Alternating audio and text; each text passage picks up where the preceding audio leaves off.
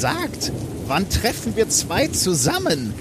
Wenn Donner krachen oder wenn Blitze flammen? Wenn verzischt der Gurke Funken? Wenn der Doktorand hat Bier getrunken? Eh die Sonne noch versunken? Ja, wo der Ort? Die Halle dort. Vielleicht in Leipzig hört man unser Wort. Schön ist hässlich, hässlich schön. Dort könnt ihr uns vielleicht hören und auch sehen. If, if, you, if you base medicine on, on science, you cure people. If you base the design of planes on science, they fly. Um, if you base the design of rockets on science, they reach the moon. It works. Bitches. Methodisch inkorrekt Folge 107 vom 31.10.2017. Oh, Halloween. Direkt von den Schlachtfeldern der Wissenschaften. Mit mir heute wieder mein unausweichliches Schicksal, Reinhard Remfort. Hallo. ich habe gerade überlegt, was könnte man zu Macbeth sagen? Oh. Ähm, warte, warte, warte. Äh, kein, kein Mann von einer Frau geboren wird dich schlagen. Du hast, Mac, hast du Macbeth, Macbeth gelesen? Ja, habe ich. Während der Schule oder nach der Schule? Nach der Schule. In der, in der Klugscheißerphase. Das ist so der, Ja. äh, der Anknüpfpunkt zur letzten Ja. Folge. Ne? Und ich bin der Herrführer der Wissenschaften Nikolas Wöll. Glück auf beim Literaturpodcast, ja. wie ich sagen möchte. Eieiei, da haben wir uns letztes Alles Mal Banausen. Haben uns richtig in den Nesseln gesetzt. Ne? ja, ja. Das, aber es war auch griechische Literatur.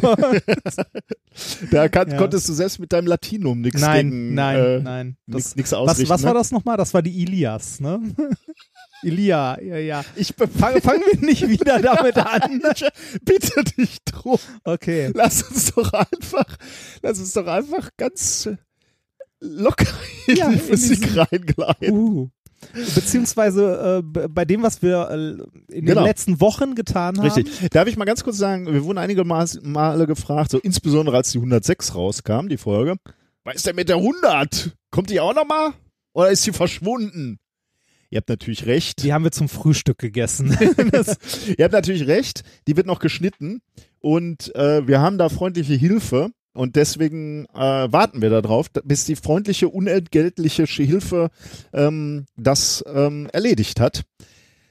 ehrenamtlich. ne? ehrenamtlich. Ehrenamtlich und äh, Äh, und es wird ja auch nicht schlecht, die Folge 100. Ist ja jetzt Genau. egal. Ihr kriegt ja jetzt wieder Podcast-Futter und, sie reift. und irgendwann kommt sie dann. Ja. Und dann freuen wir uns alle. Vielleicht zu Weihnachten oder so.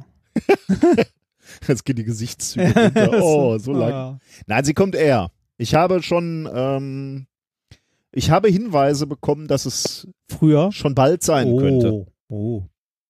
Ich habe auch noch Fotos zu Hause von der 100.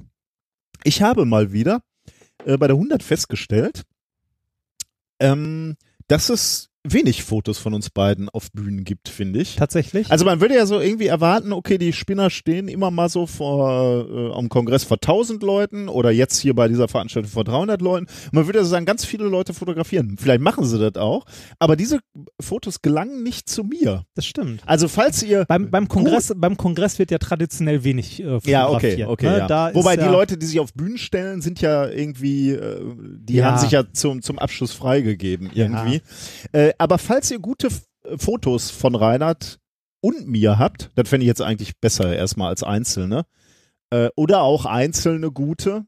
Hä? Als Einzelne? Ah, du meinst äh, Bilder, wo, auf wo denen nur wir beide drauf Ja, ja. Ich habe ganz wenig, wo wir beide drauf sind. Okay, ja. Ähm, und das sind jetzt nicht irgendwelche verschwommenen Bilder aus Reihe 40 mit einem mit einem schlechten Telefon aufgenommen.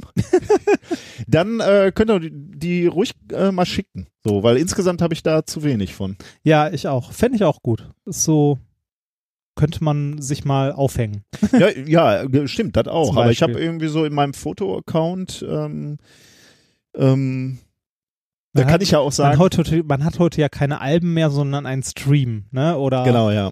ja. Und du kannst ja bei, ähm, bei dieser Fotos-App äh, auf dem Mac kannst du ja sagen, so, äh, zeig mir Fotos von Reinhard und mir.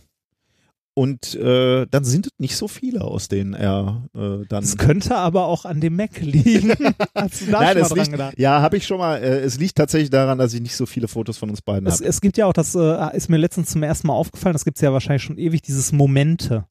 Das, Ne? das ist aber geil, ne? Das ist aber wirklich geil. So mit, mit, der, mit schmalziger Musik ja, hinterlegt. ja. Und Ich, ich glaube, du bist nicht so eine Romantiksau wie ich, ne? Ah, aber ich, aha. aber ich bin wirklich so. Warte mal, wo, wo stand ich neulich mit? Ähm, lustig. mit, mit der nicht so ominösen Frau, äh, genau, äh, ich stand mit meiner Frau in einer Kletterhalle ja. ähm, und mit meinem Sohn und ähm, ich mache immer so, wenn ich, wenn ich Sport mache, mache ich immer ein Foto, um das auf Strava zu posten. Ne? Also war Auf ich auch was? in, Strava ist diese Sport-App, wo ich meine Ah. Läufe und Ah. äh, Fahrradfahrten und Ah. so logge ja. und äh, eben auch die Klettersessions. Und dann stand ich in dieser Halle und habe ein Foto gemacht von der Kletterhalle, einfach nur so, um, um das äh, zu bebildern. Und in dem Moment sagte die Foto-App, hier ist eine neue, ähm, wie heißt das, Momente? Momente, Das war mir gar nicht bewusst. Okay, ja, kann gut sein. Ein, äh, ein, neue, ein neuer Neuer Moment. Ähm, und der hieß, ich weiß jetzt gar nicht mehr so, Marie, also meine Tochter, das erste Jahr von Marie oder das letzte Jahr mit Marie oder, also nicht das letzte Jahr. Oh. oh. nee, so hieß es wahrscheinlich nicht. Also es hieß irgendwie so ein Jahr mit Marie, das erste Jahr oder irgendwie sowas, ne? Ja. Äh, 2016 mit Marie und so. Und da stand ich so und, und sagte so äh, zu, zu meiner Frau, guck mal, das wird immer, äh, der, der schlägt mittlerweile auch aktiv neue Sammlungen und Momente vor, ne? Ja. Und dann äh, haben wir da wirklich online oder also live drauf geklickt und haben uns das angeguckt. Dann lief halt dieser, wie du gerade schon sagtest, total pathetische Musik, ja. äh, Musik. Und die Überblendungen passen da auch genau zu. die ne, wenn die irgendwie Überblendung passen, da sind auch Videos drin, ne, wo dann unsere Tochter so Ja. gebrabbelt hat und so. Und äh, du kannst dir natürlich vorstellen, oder vielleicht auch nicht, so als Vater oder als Eltern, wenn du einfach so, äh, weiß ich, zweieinhalb Minuten Bilder deines Kindes siehst, gute, die auf eine, eine schmalzige Musik gelegt werden, da wirst du rührselig. Dann stand ich also in diesem Moment mit meiner restlichen Familie da. Äh, wir, wir standen dicht beieinander und haben uns ähm, äh, Fotos von unserer Tochter bzw. unserer Schwester angeguckt und wir waren äh, Kletterromantik in Gelsenkirchen. Ja, aber was ich eigentlich damit sagen wollte, ja. das funktioniert echt gut, ne? Ja, abstrus wird's, wenn du Momente vorgeschlagen, also mein äh, Handy hat mir zum Beispiel Momente aus Duisburg vorgeschlagen und dann siehst du so Laborbilder. Ja, okay. ja, ja. Okay, da, da hört es dann auf. Ähm, aber sowas auch, ähm, so Momente vor einem Jahr. Ne? Ja. Das ist auch irgendwie geil. So nochmal zu gucken, was war vor einem Jahr. Das macht Facebook ja auch. Deine Erinnerung oder dein Ergebnis, äh, dein Erlebnis von vor zwei Jahren oder Mhm. so. Achso, ja, okay, bei Da- Facebook bin ich ja, ja, nicht. da- Und dann kommt ein Bild oder mehrere. Nee, oder? so, ja, so ein Beitrag oder so. Ich glaube, die machen mittlerweile auch, weiß nicht, ich bin auch kaum noch bei Facebook irgendwie äh, Okay. aktiv. Wobei aktiv ist da noch das falsche Wort. Ich gucke da gelegentlich mal rein. Ähm, das ist schon komisch, wenn man so sieht, so, oh, das ist ein Jahr her. Das aber krass. Und ich bin immer noch fett. das, Ach, hätte ich damals gesagt. Ja, genau, ja, genau. Was hätte aus mir werden Ja. können? Ja, so, so oder- werden wir irgendwann mal auf unser Leben Ja, oder, ja, oder äh, man, man sitzt da so, ah, genau, in dem Moment hatte ich beschlossen, wieder was für die Dissertation zu tun. Ja, Ich meinst du, mich genau. meinst du, wir werden, das wird mehr Last als Lust, dass wir uns mit unserer Vergangenheit beschäftigen Nein, ich dürfen? glaube, ich glaube, so mit Familie und so ist das, Da geht's schon, ist das ne? schon schön, ja. Ich meine, ich freue mich jetzt auch mal, wenn ich alte Fotos von der ominösen Frau sehe und so, denke ich auch mal, ist die alt geworden an meiner Seite? ein Jahr älter. Ich, aber auf, auf der anderen Seite, äh, gerade so äh, Fotoerinnerungen äh, äh, oder äh, an der Familie merkst du, wie du rasant älter wirst, ne? An Kindern merkst du das. Und äh, ich muss zugeben, dass ich oft zurückblicke und denke so, boah, die Zeit gleitet mir vielleicht aus den Händen so. Also die rinnt wie Sand da durch, ne? Ich habe letztens ein Video von einem Kind gesehen, das einen Gameboy in die Hand gedrückt bekommen hat und die ganze Zeit auf dem Screen rumdrückte, um irgendetwas zu tun. Da merkte ich, okay. Okay. Ist auch noch nicht so lange her. Ja, ne? nee, genau. Ja, man wird alt. Vielleicht. Oder wenn man sich nach Autos umguckt und dann merkt so, hm, ein Wagen von 2002 ist jetzt auch schon 15 Jahre alt. Also eigentlich, eigentlich sehe ich das gar nicht so negativ, äh, zumindest bis, bisher, weil ich eigentlich immer so gedacht habe, bei jedem Jahr, was so kam, oder auf jedes Jahr, weil ich zurückgeblickt habe, habe ich so gedacht, boah, ist wieder geiler geworden eigentlich. Ist wieder was passiert so, ich bin wieder äh, weitergekommen. Also eigentlich habe ich bei jedem äh, Jahr gedacht, so ist gut gelaufen, äh, ist nochmal schöner geworden. Ich habe da halt nur irgendwie so Angst, dass irgendwann, ne, ist so der Moment, wo du umbrichst und dann guckst du zurück und denkst, das waren die Jahre. Da war alles Das super. war besser. Da war alles super, so. Aber vielleicht muss das auch gar nicht so sein. Vielleicht Nein, ich glaube nicht, dass das so kommt. Ich glaube, das wird durchgehend besser. Willkommen beim Depri-Podcast. Man muss ja immer gucken, wo man steht, ne? Wo man anfängt. ja, wenn du ganz unten Ja. anfängst, dann kann es halt lange, lange nach oben gehen. Aber Also bei mir wird's gerade auch durchgehend besser. Ja, Immer, guck. immer angenehmer. Und bei mir natürlich auch. Wenn er in Gelsenkirchen startest, geht es lange, lange nach oben. Ja. Da ist Und egal in welche Richtung, ne? Ach, schön. Ähm, oh je, naja. ja. Werbung. Es gibt ja durchaus Momente, wo man sich wünscht, man hätte die richtige Versicherung. Wenn man zum Beispiel krank ist oder so. So wie ich gerade. Äh, es gibt aber auch alle möglichen anderen Situationen, wo man sich denkt so, boah, hätte ich mir mal Gedanken um Versicherungen gemacht. Und genau hier kommt Clark ins Spiel. Mit Clark könnt ihr dabei sogar noch sparen. Als dein Versicherungsmakler überprüft Clark regelmäßig, ob du alle Versicherungen hast, die du brauchst und zeigt dir, wo du Geld sparen kannst oder wo du noch mehr Leistung rausholen kannst. Damit Clark als dein Versicherungsmakler auftreten kann, das heißt zum Beispiel Verträge für dich kündigen und neue abschließen, erteilst du Clark bei der Registrierung ein Maklermandat.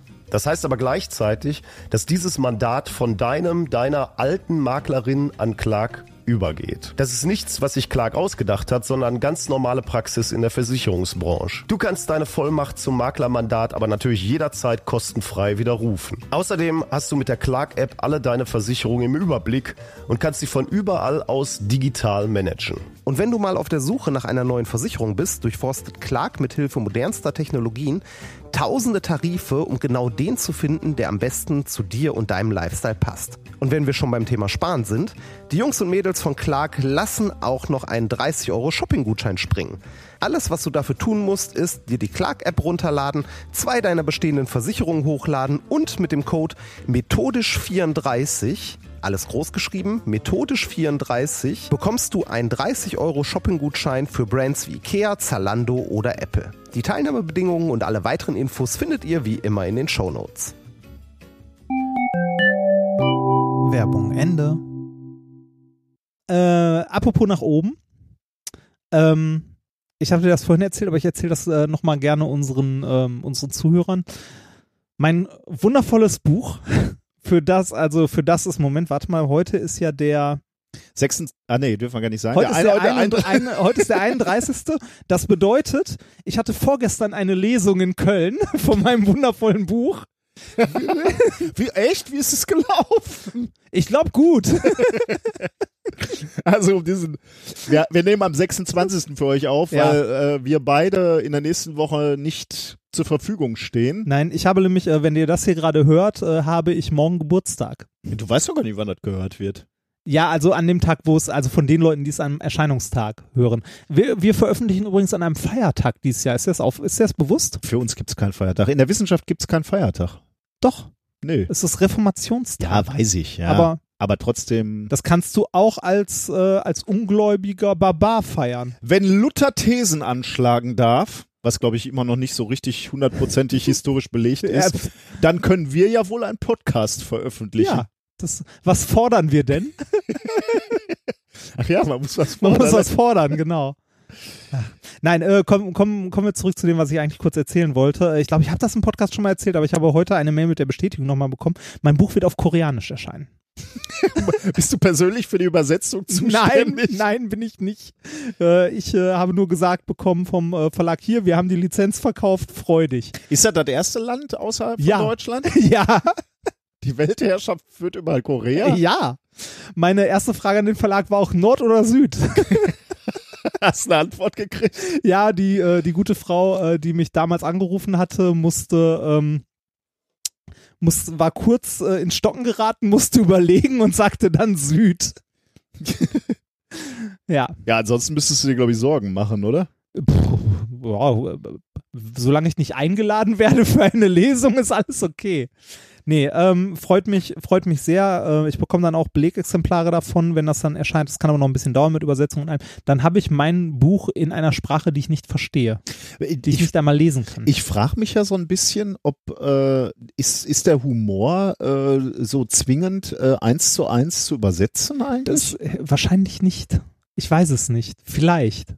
Also weil ich meine, äh, ich muss mir dann mal jemand Koreanisches suchen, der mir das übersetzt und mir das sagt. aber was machst du dann, wenn er sagt, das Buch ist langweilig? Dann weiß er nicht, ob äh, ob es an der Übersetzung liegt oder an dir als Autor. An dem Buch, ne? ja. Nee, aber äh, tatsächlich, weil ich, ähm, ich hatte mir irgendwann mal nach so einem Science Slam in, in Essen haben, die, äh, haben mich Koreanerinnen, Damen angesprochen, sie wären irgendwie von so einer koreanischen äh, Universität und sie denken drüber nach, ähm, die ähm, also äh, das, Format, Format. Science Slam Ja. auch nach Korea zu bringen. Und ich musste dann irgendwie so, also ich habe re- relativ lange mit denen über, äh, darüber gesprochen und, und habe gesagt, ich weiß nicht, ob ihr das eins zu eins unbedingt kopieren Also mein- könnt, weil das ist ja immer so eine, so eine Sache, ob, ob so ein Format wirklich auch woanders funktioniert. Ja, die Dame, die bei Ulstein für die, oder eine der drei Damen, die bei Ulstein für die Lizenz, äh, also fürs Lizenzmarketing und so äh, zuständig ist, die sagte mir, äh, dass es gar nicht so ungewöhnlich ist, weil ähm, deutsche Sachbücher in Korea wohl sehr beliebt sind. Ja gut, de- dein Buch äh, fängt schon mal damit an, äh, dass du in einer WG lebst. Ne? Vielleicht gibt's das Konzept einer WG gar nicht. In einem stark bevölkerten, Ja, wahrscheinlich dann doch. Ne? hochtechnisierten, Okay. Aber vielleicht ist, ich meine, wie reagieren die darauf, dass ihr zum, in den Park geht, um Alkohol zu konsumieren? du hast das Buch nie gelesen. Nee, ich weiß. Aber das kommt doch drin vor, oder Nein? Scheiße. aufgefallen. Da, Aber ich habe es mir fest vorgenommen. ja. Vielleicht, äh, vielleicht kann ich es dir äh, vorlesen demnächst. Ähm, Ah, gibt, wird's ein äh, Audiobuch geben? Ja, da, äh, ich war ja auf der Frankfurter Buchmesse, da hatte ich ja letztes Mal schon äh, von gesprochen. Ähm, es ist wohl so, die Lizenzen liegen gerade beim Verlag, auch in der gleichen Abteilung, die ne, das halt vermarktet, bla bla. Äh, bei Sachbüchern ähm, sind so Hörbuchverlage, die das dann produzieren, meist eher zurückhaltend. Ähm, Aber deins ist ja nicht ein reines. Nee, aber so, trotzdem ja, ist in der Kategorie, schon, ja, ja. und es wird in der Kategorie Sachbuch geführt, was ist halt schon so, hm. Ähm, wenn das so ist, dass der Verlag, also äh, wenn Ulstein, äh, wenn die Leute ähm, in dieser Lizenzrechtabteilung sagen, ähm, pff, das verkaufen wir nicht mehr oder wollen wir nicht mehr verkaufen oder kriegen wir nicht verkauft, ist aus dem Sortiment quasi raus aus dem Angebot, ähm, dann äh, bekomme ich, wenn ich mag, die Lizenz wieder und kann das selber produzieren.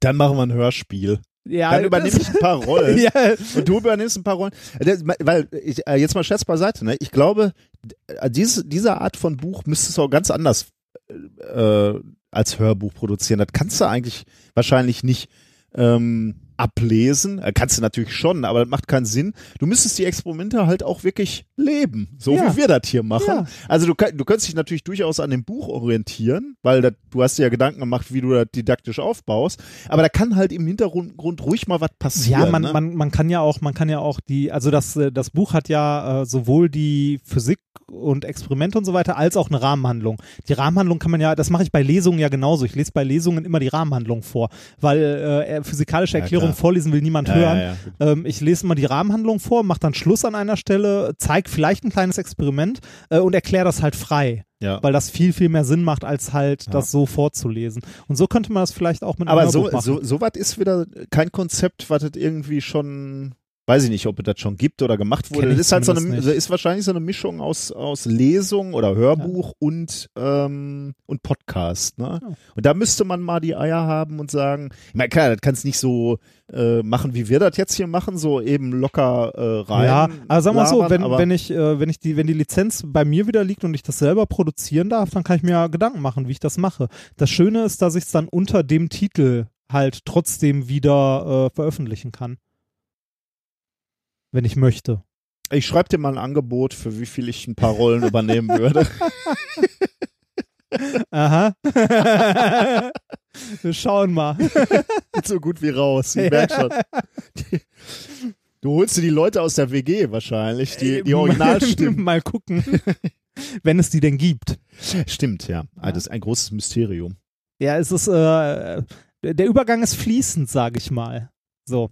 Aber genug, äh, genug dazu. Ich habe ansonsten nicht so viel tatsächlich erlebt. Ich war, ähm, ich war mal wieder in Deutschland ein bisschen unterwegs. Ich war äh, auf der Autobahn viel mit einem Leihwagen von, äh, von einem Leihwagenverleiher in Köln. Mit einem Fiat 500 war ich unterwegs. Oh, gleich Ja. die Großklasse genommen. Ja, äh, die kleinste und billigste. Hat für übers Wochenende äh, für drei Tage und 1000 Kilometer inklusive 48 Euro gekostet. ja, da war das Tanken genauso teuer nachher. ähm, äh, Fiat 500, äh, nettes Auto, aber ich bin zu groß dafür, weil selbst, also wenn ich da drin sitze, der Sitz ist nicht so richtig höhenverstellbar, also ich konnte ihn nicht weiter runter machen, der war relativ hoch äh, und das Lenkrad, selbst wenn es in der obersten Position war, hat es ähm, von dem großen runden Tacho, der mir die Geschwindigkeit anzeigt, oben genau den Teil überdeckt, so von 80 bis 140. Das konnte ich nicht sehen, weil da genau das Lenkrad drüber ging. Ich muss ja sagen, ich habe an so Karren äh, eine unheimlich tolle Erinnerung, ne? Weil das war so die Zeit, wo Was wir so Führerschein Fiat gemacht haben. 500? Ja, den bin ich jetzt zum Beispiel nicht gefahren, aber so äh, eine Charade, was war das nochmal? Äh, weiß ich nicht mehr, habe ich vergessen, war der Wagen von einem Kumpel, aber der hieß halt Charade. Ähm, äh, meine Frau und ich, äh, oder das erste Auto meiner Frau und damit auch äh, das, was ich mir ergaunert habe in dem Moment, wo wir zusammenkamen, war ein Fiat Panda. Der war auch Großartig. albern, wenn du da mit 1,90 Ja. drin saßt. Aber das war halt ein echt, also da hast du einfach die Spra Straße auch noch gespürt. Ja, das halt, da gleitest du nicht dahin, da, fähr, da fährst du noch wirklich. Da spürst du halt äh, auch jede, jede Bodenwelle. Ja. Aber eigentlich habe ich da eine ganz schöne Erinnerung dran. Ich finde, also ich möchte auch gar kein luxuriöses Auto oder so haben, weil ich will ein Auto haben, das erstens äh, mich von A nach B bringt, zweitens irgendwie praktisch ist und drittens auch mal eine Delle haben darf. Für mich ist ein Auto halt ein Gebrauchsgegenstand. Solange es über den TÜV Ja. kommt und mich von A nach B bringt und dann möglichst äh, irgendwie halbwegs komfortabel, ist das für mich alles okay. Ich habe zum Beispiel, äh, da mein Smart ja verstorben ist und äh, ich äh, mich Bahnfahren von Mal zu Mal mehr ankotzt. Äh, ich weiß nicht, ich glaube, ich habe es letztes Mal erzählt von der Frau, äh, von der netten Schaffnerin, die meinte, ich soll doch bitte dann einen Flu Ja. Flieger nehmen, bis hin zu diesem lächerlichen Fahrgastrechte-Formular. Ähm, äh, zusehends die Schnauze voll. Äh, ich habe darüber nachgedacht, mir vielleicht einen Dacia zu kaufen.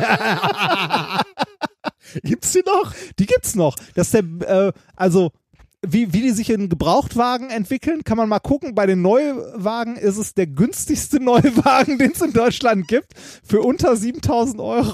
Ist die Lebensversicherung da gleich dabei oder musst du Nee, noch? ich, ich glaube, das geht sogar. Also ich, gl- ich glaube, ein neuer Dacia zum Beispiel ist sicherer als ein 20 Jahre alter Ford oder ein 10 Jahre alter Ford irgendwas. aber nichts gegen Ford jetzt, ne? Oder Opel. Oder VW. Ja, kann sein. Okay, das heißt, Also du fährst mit so einer Dacia Drecksschleuder hier, den, aber wohl das ist Was auch heißt denn hier egal. Ne? Die gibt's ja auch mit LPG und so. Die, das sind wahrscheinlich auch Autos, die fahren noch mit Frittenfett, ne? Oder? Da kannst du an der Pommesbude anhalten und kannst. Irgend, irgendjemand, äh, irgendjemand, ah doch, genau, ein Schulfreund, ein Alter, mit dem ich mich letztens getroffen habe, ähm, der war äh, zuletzt, irgend, ich glaube in Tallinn oder so auch und meinte, ähm, äh, de, der meist zugelassene Wagen da ist ein Dacia Duster oder so, weil es halt Da ist Duster. Duster. Ja, das ist der SUV. naja, ähm, wie dem auch sei, genug dazu. Ich kann ähm, von meinen, äh, von meinen Dacia Auto, Duster, tatsächlich. Ich von, muss mir den gerade mal angucken. von meinen, von meinen Autoplänen oder so kann ich mal berichten, wenn ich mir tatsächlich mal wieder eins zugelegt Und das habe. sieht gar nicht so schlecht aus. nee, das, das geht sogar. Also ich glaube auch, äh, es könnte schlimmer sein. Äh, das, womit ich dann eher liebäugel, ist der Sandero, wenn du da gerade auf der Homepage bist. Nee, das bin ich nicht. Ich, äh, also Ja. was, mich irritiert hat, ne, an Duster ist, also Duster kenne ich nur so aus dem, äh, der, also den Begriff kenne ich nur aus dem äh, Bereich der, der, der, der wie sagen wir das so, Hausreinigung, so. Duster wäre ja so der Staubwedel oder sowas, ne? ah, Warum nennen die ein sowas. Auto so? Deswegen war ich jetzt Ja, weil gerade es der SUV ist, der durch den Dust fährt. Staubwedel? ja, die Wüstenstaub. Ich weiß nicht. Na gut, aber äh, ist, ja- ist ja okay. Verkauft sich ja offensichtlich in Tallinn ganz gut. Ja, schauen wir mal. Ähm, apropos User Experience. Ja.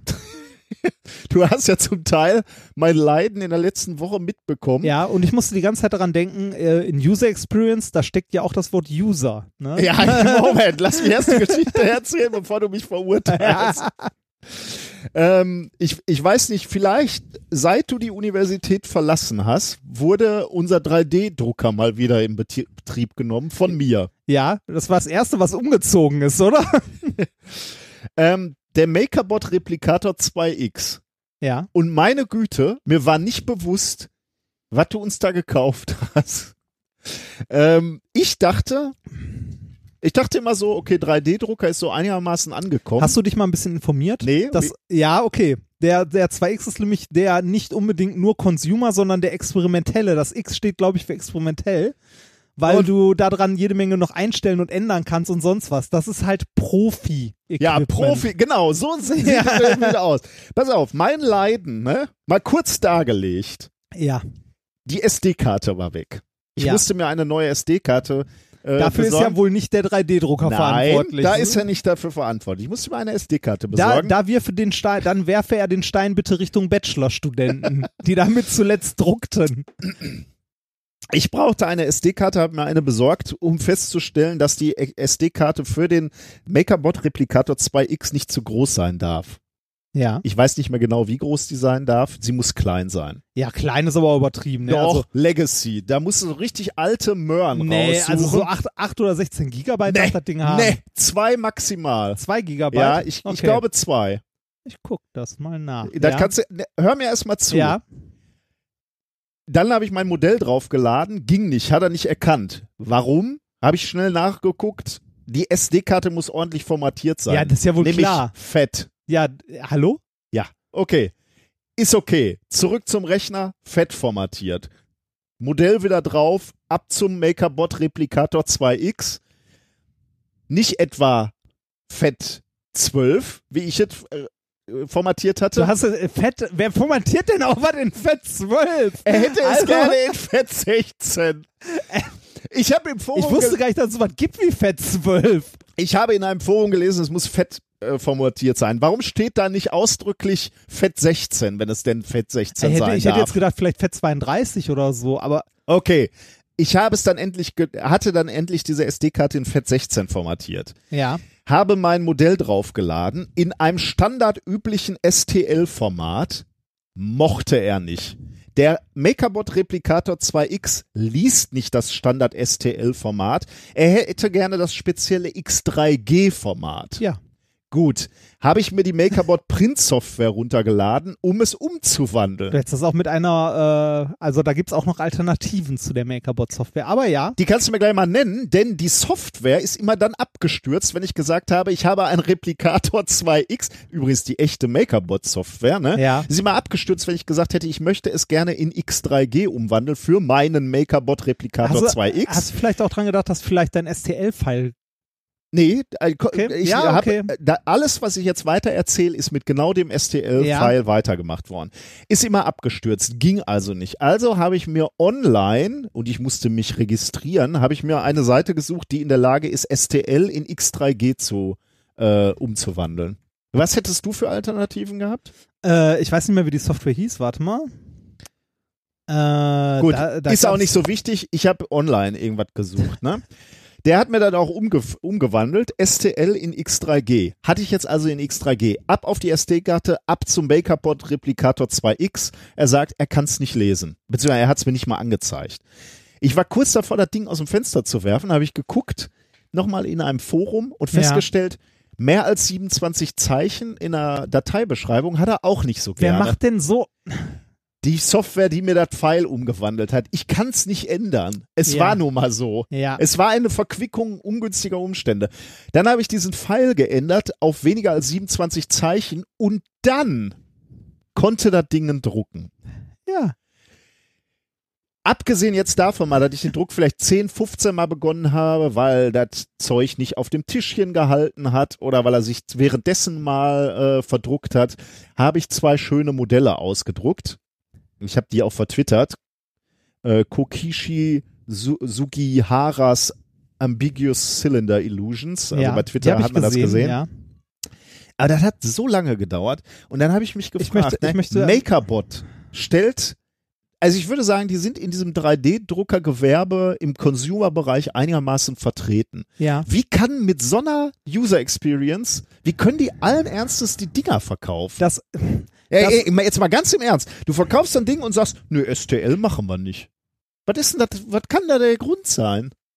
Ich, wir hätten gerne das, X3G. äh, wenn ich mich nicht irre, ist das Format, das der haben will, schon das Gesleiste, wo schon alles drin ist, weil das, äh, der Drucker an sich ist halt dumm. Ne? Dem musst du halt ja, sagen, aber andere er Drucker können soll. doch STL lesen. Äh, das weiß ich nicht. Tatsächlich nicht. Weil äh, du musst ja, also du hast ja, das STL ist ja das, was aus deinem CAD-Programm rausfällt, ne? Wo deine CAD-Daten drin sind. Aber irgendwie musst du dem Drucker ja noch sagen, wie der seinen Druckkopf wo, wann, wie bewegen soll, mit welchem Füllfaktor der das drucken soll und so weiter und so weiter und so weiter. Aus- Alles, was ich damit sagen möchte. Ja. Ne? Es gibt Firmen, die haben begriffen, dass, dass die Zufriedenheit des Kunden schon in dem Moment anfängt, wo sie das im Laden kaufen, beziehungsweise wo du die Packung auspackst, die Packung aufmachst und so denkst, oh, die Packung geht aber geil auf.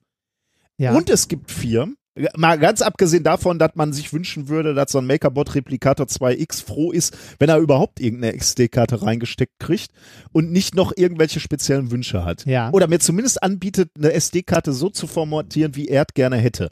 Gut, kann er nicht, ist gut. Aber die, also, das war so eine User Experience, dass ich echt keinen Bock mehr habe, 3D zu drucken. Ich habe keine Zeit dafür. Das Problem ist, dass der Replicator 2X, den du da hattest, tatsächlich nicht gedacht ist als, da steckst du eine SD-Karte rein und es druckt einfach, sondern als einer mit äh, ne, zwei, zwei Extruder, wo du jede Menge Scheiße noch einstellen kannst und das Ding hat ja mittlerweile auch ein paar Jährchen auf dem Buckel. Ne? Der ist nicht von letztes Jahr, falls du dich Wenn, erinnerst. wenn du das Ding jetzt noch ein bisschen in Schutz nimmst, ne, mache ich dich persönlich dafür verantwortlich, dass so ein scheiß Ding gekauft wurde. Nein, im Ernst, gab es nichts Besseres? MakerBot Replicator 2X. Ja. The Replicator 2X is MakerBots Experimental Dual Extruder. So. Das ist die Ihr habt mir echt ein Experiment, äh, ein, eine Beta, ein Beta-Drucker mit gekauft. voller Absicht, ja, weil wir da möglichst viel selber dran einstellen wollten. Und der war günstig. Alles muss man selbst machen. Sei froh, dass du überhaupt einen hast. Außerdem, wir hatten mit dem Ding nie Probleme. Wir haben da reichlich Scheiße mit gedruckt. Das kannst du überhaupt nicht nachvollziehen, dass ich mich geärgert habe. Äh, Tatsächlich nein, weil ich mit vielem Laborequipment schon viel, viel mehr Ärger hatte. Ja, aber Laborequipment. ja, ja, ich- die verkaufen das Ding als kaufen sie und drucken sie sich ihre Welt Ja. selber. der Wasserstoffgenerator, den ich angeschlossen habe, der hat nicht mal eine Bedienungsanleitung gehabt und der hat das Sechsfache gekostet. Das heißt, immer bei diesem Profi-Equipment muss man. Ja, Profi-Equipment halt, ne? Na gut. Und der Wasserstoffgenerator, das ist ja auch noch der Witz daran, wenn man den nicht wartet, wie es vorgesehen ist, dann geht der kaputt. Wenn der einfach nur rumsteht, der geht vom Rumstehen kaputt, wenn man den nicht richtig wartet. Und wenn man dann guckt, wie man den wartet und der Firma anruft und mal fragt, dann sagen die, sagen Sie mir mal die Seriennummer. Und dann fragst du, wie, gibt's da keine allgemeine Anleitung? Nee, kommt drauf an, was da drin verbaut wurde.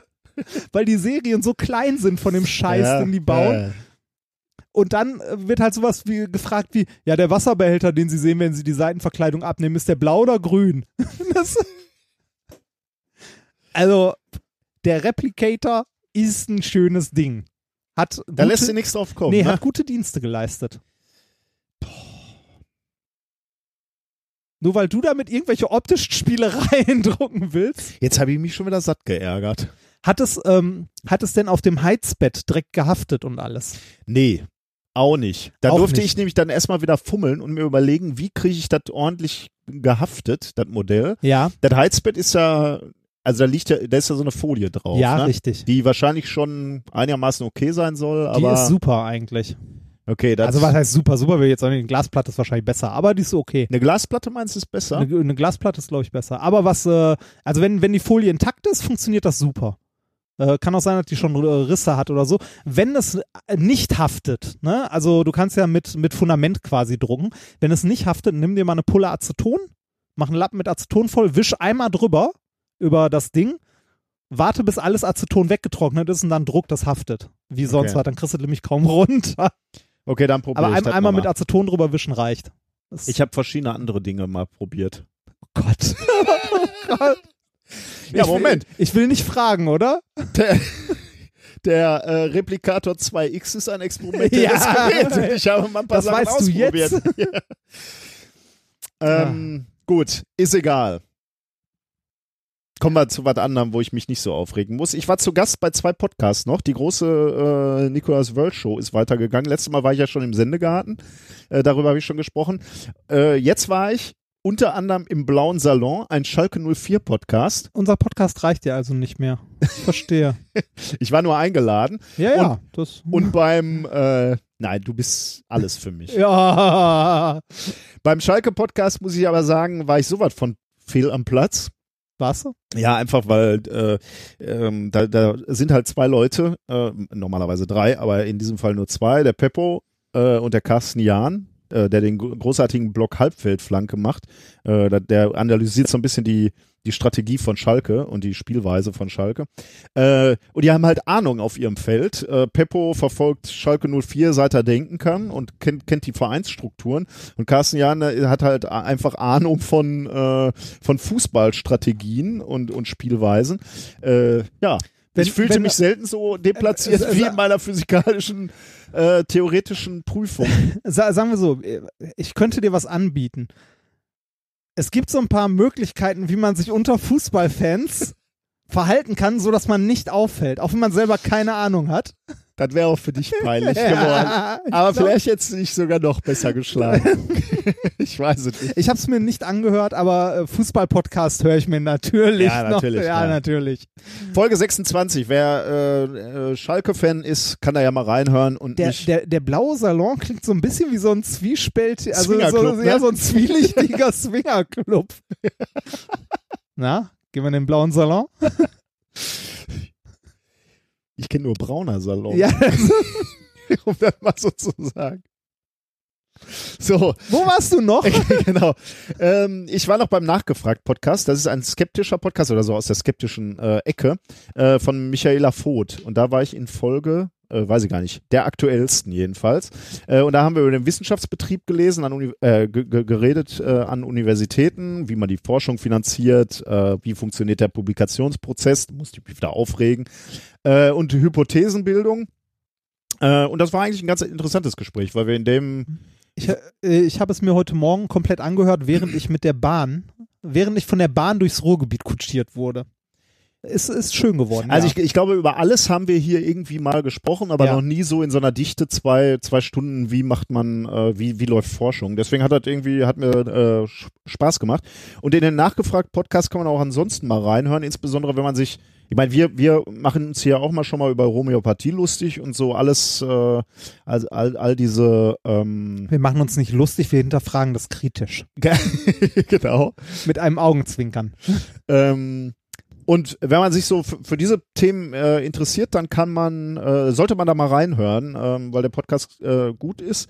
Ähm, da war vor mir, war Holm Hümmler zu Gast äh, und der hat da ging die Folge um Quantenmechanik in der Esoterik. Das war auch interessant, weil äh, immer ja irgendwie Quanteneffekte herbeigeführt Ja, werden. man ne? könnte sich nur mal bei Amazon die Medizin Top 100 oder so an, wie viele Quantenheilungen Bücher Ja. dabei sind und so ein Scheiß. Das, Also soweit Also- soweit wie Quantenverschränkung äh, kommt dann ja immer vor, ne? Äh, und dann und da, da wurde er halt gefragt, auch als Physiker, so warum ist das so? Warum wird das immer genommen? Und äh, ja, Klingt- steckt da was hinter im Zweifelsfall auch, ne? Mhm. Natürlich nein, aber ähm, also wer sich da für interessiert, da gerne mal in die Folge reinhören. Und die nächste wird auch gut. Da darf ich aber noch nicht sagen, wer da zu Gast sein wird. Aber das da freue ich mich auch was ist sehr denn das drauf. Thema? Ähm, darf ich das sagen?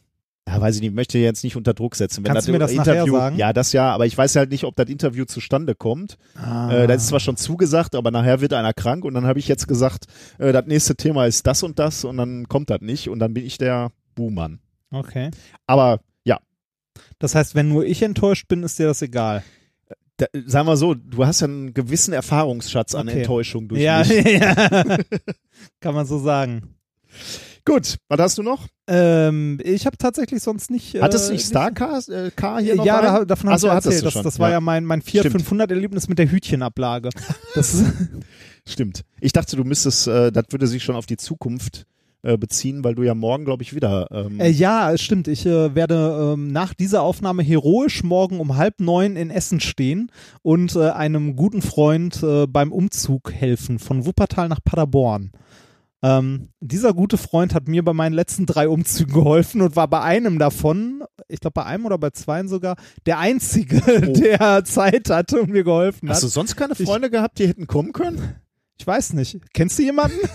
Warum? war- Jetzt stehe ich wieder doof da. Wo war ich denn? Was weiß ich, wo du warst. Aber ich habe dir schon mal geholfen, als ich da dieses 35 Kilo schwere Fahrrad aus deinem Keller gewuchtet habe. das war der Umzug von Essen nach Grüningen.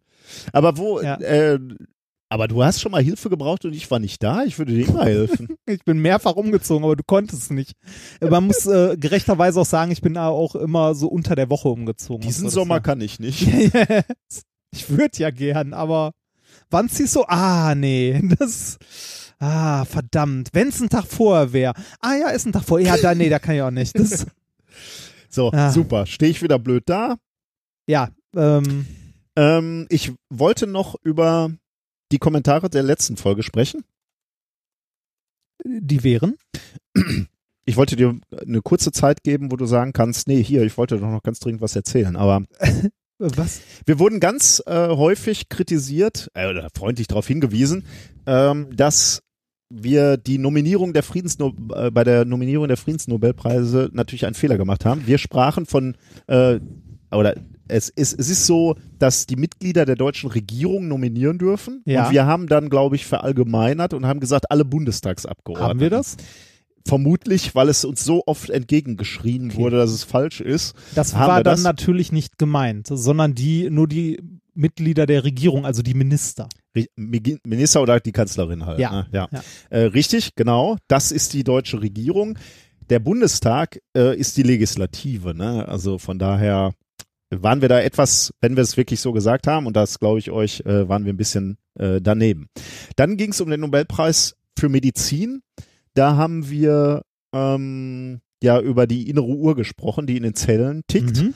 Ähm, da hat uns Rudi Mentor unter anderem darauf aufmerksam gemacht, dass so makroskopisch der Körper sich natürlich auch am Licht orientiert. Äh, da hat er einen langen Beitrag zu geschrieben. Da muss ich darauf hinweisen, das haben wir selber schon mal in der Sendung gehabt, Ja. nämlich auf dem 32 C3. 31. 31 C3. Ja, Äh, Mit da hast du das auf der Bühne. mit dem blauen Genau. Anteil im Ja. Licht und dem, ja. Da gab es eine Studie zu, zu Ja. E-Book-Readern, Genau. ob die halt äh, das äh, Einschlafen Genau, das äh, hat er auch gesagt. Äh, blaues Genau. Licht besser nicht mehr kurz vorm Einschlafen, ähm, aber das haben wir, hatten wir auch, genau. Valentin hat uns darauf hingewiesen, dass es nicht nur blöde Bücher von Stanislav Lem gibt. äh, und da wir Literaturpodcast natürlich sind, müssen wir darauf hinweisen.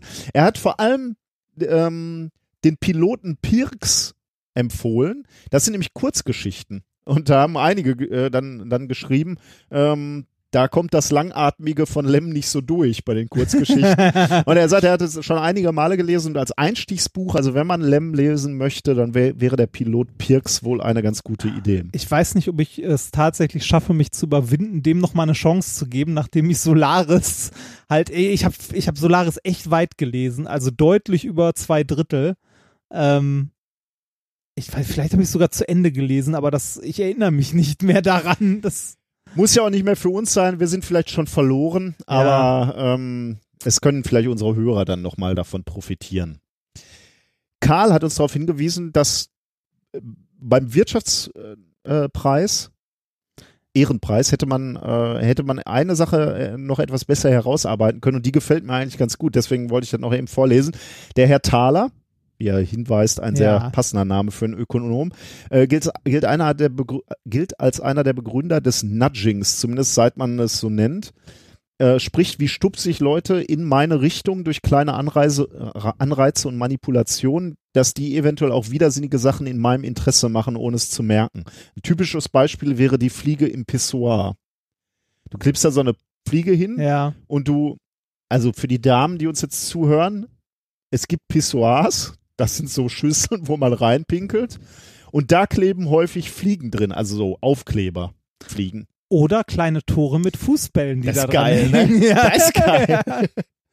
Und dann versuchen wir Männer, wir sind so primitiv, dass wir dann versuchen, mit unserem Pipi-Strahl die Fliege zu treffen oder den Ball ins Tor zu machen. Ähm, und das wäre eben zum Beispiel dieses Nudging, was wir dann brauchen, um eben Ja. nicht mit unserem Pipi-Strahl durch die Gegend zu urinieren, um unser Revier zu markieren. War auch in der Bestsellerliste äh, lange auf einem der ersten Plätze. Ist glaube ich auch immer noch. Stand auch, ist glaube ich sogar bei Ulstein. Was jetzt? Warte mal, was ist das bei? Irgendwo habe ich das auf der Buchmesse gesehen. Äh, Nudge, ein Buch von dem ah, okay. äh, Herrn. Ah, okay. Ähm, warte mal, hm, ich guck das mal kurz, während du weiter erzählst. Ja, damit sind wir eigentlich schon fertig. Wir Ja, kommen zum nächsten Thema. Ähm, Hast du schon? von Richard H. Thaler, Ja. Taylor oder wie auch immer und äh, noch einem zweiten. Äh, Nudge, wie man kluge Entscheidungen anstößt. Im Ja. Econ Verlag. Also nicht. Nee, nicht äh, Dings, aber es ja- stand da in der Nähe dann. Thorsten hat äh, noch was angemerkt Ja. zu Jan Tenner. Ja, das weiß ich. ich da, da muss ich, Heiliges Kanonenrohr, Ja, da war ich- schreibt er.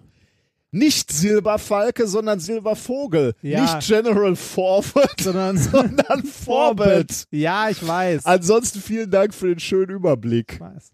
Und ich frage noch, Forward oder Rewind? Und du Ja, sagst, nein, Forward. Forward. Ja, Vorbild. Ja, ich war durch. Tut mir leid. Tut mir leid. Aber auf der anderen Seite muss ich sagen, äh, hat einer auch noch geschrieben, das Schöne am äh, Jan Tenner Hörspiel wäre wohl, dass, dass Dinge unheimlich äh, Ja, ja. detailreich erklärt Nee, werden. detailreich ist eigentlich das falsche Wort, Ja? sondern die Charaktere sagen, was sie so. tun. Sie sagen wirklich, was sie tun. Oh, Äh, Reinhard, finde ich aber toll, dass du jetzt hier in deinem schwarzen T-Shirt vor mir sitzt oder so. nee, das ist ja noch beschreibend, sondern äh, so äh, irgendwie, ähm, äh, weiß nicht, sowas, oh, ich muss Tanja retten. Da liegt eine, da steht eine Flasche. Ich nehme die Flasche mit meiner rechten Hand, hole weit nach hinten aus, werfe und lasse sie im richtigen Moment los. Also wirklich so, ne, also da, weiß nicht, da, da muss ein Nagel in die Wand. Oh, da ist ein Hammer. Ich nehme den Hammer in meine rechte Hand, hole aus und Okay, aber äh, der hat es so beschrieben, dass es wirklich, äh, also das klingt erst behämmert, aber Tut dann sagt er, äh, tun sich Ja. da halt auch wirklich beschreibende Universen auf, weil man so alles so gut nachvollziehen kann. Und ich muss sagen, das hat mich neugierig gemacht. Also ganz Also- im Gegensatz zu all dem Käse, was du mir erzählt hast, habe ich da gesagt, oh, dann müsste man sich vielleicht doch mal Ey, du, anhören. du musst sowieso mal Jan Tenner Ja, hören. ich Das mir mal an. Dringend. Erste Folge starten oder womit muss Äh, man da ja, anfangen? äh, gerne mit der ersten Folge starten, mit dem Kampf gegen die Riesenspinnen. oh, Da, kann äh, mein Sohn das auch schon hören oder ist das, ähm, Ja, nee, das geht. Also Jan, Jan, Jan äh, bekommt von Professor Futura ein äh, Serum, das ihn in eine Spinne verwandelt. Äh, womit er andere Spinnen, die von, ich glaube, von der Armee gezüchtet wurden oder so, ähm, halt äh, gegen die Mutterspinne, bla bla. Und äh, das äh, Schwierige ist, dass, äh, dass Jan äh, dieses Serum nur nehmen kann, weil er sehr, sehr starke Willenskraft hat und deshalb nicht wirklich zu einer Spinne wird, sondern noch seinen klaren Ah, menschlichen ja, Verstand klar. behält. Aber man merkt so ein bisschen, dass er kämpfen muss dabei zwischendurch. aber Professor Futura heißt wirklich Futura und Ja. nicht Past Perfect oder so? Nein, nein. Es waren nur diese zwei. Schön, dass du, so drauf rumreitest. Nein, ich hör's mir mal an. Vielleicht jetzt im Urlaub äh, werde ich mir mal so eine, so eine Folge anhören mit meinem Sohn. Ich bitte, ich bitte darum mehrere. Ja, ich gebe ihm Mehrere. Okay. Kommen wir zu den Themen der heutigen Sendung. Eine Kleinigkeit aber noch, ähm, damit ich nicht wieder was Falsches sage. Ich Hab habe, ich- ich, ich hab habe, die, nicht, ich äh, habe dieses Hörspiel gelebt. Nein, ähm, der, äh, also äh, Natsch ist doch bei Ulstein erschienen. Ah, Ich habe mich doch nicht verguckt. Ähm, aber auch bei, bei Econ. wie kann sowas sein? Econ ist Ulstein, das Ah. gehört mit dazu. Äh, ähm, es ist ein, äh, wie, wie sagt Wikipedia, ein Imprint der Verlagsgruppe Ulstein. Okay. Ähm, das heißt, äh, Econ ist eine Marke von Ulstein quasi.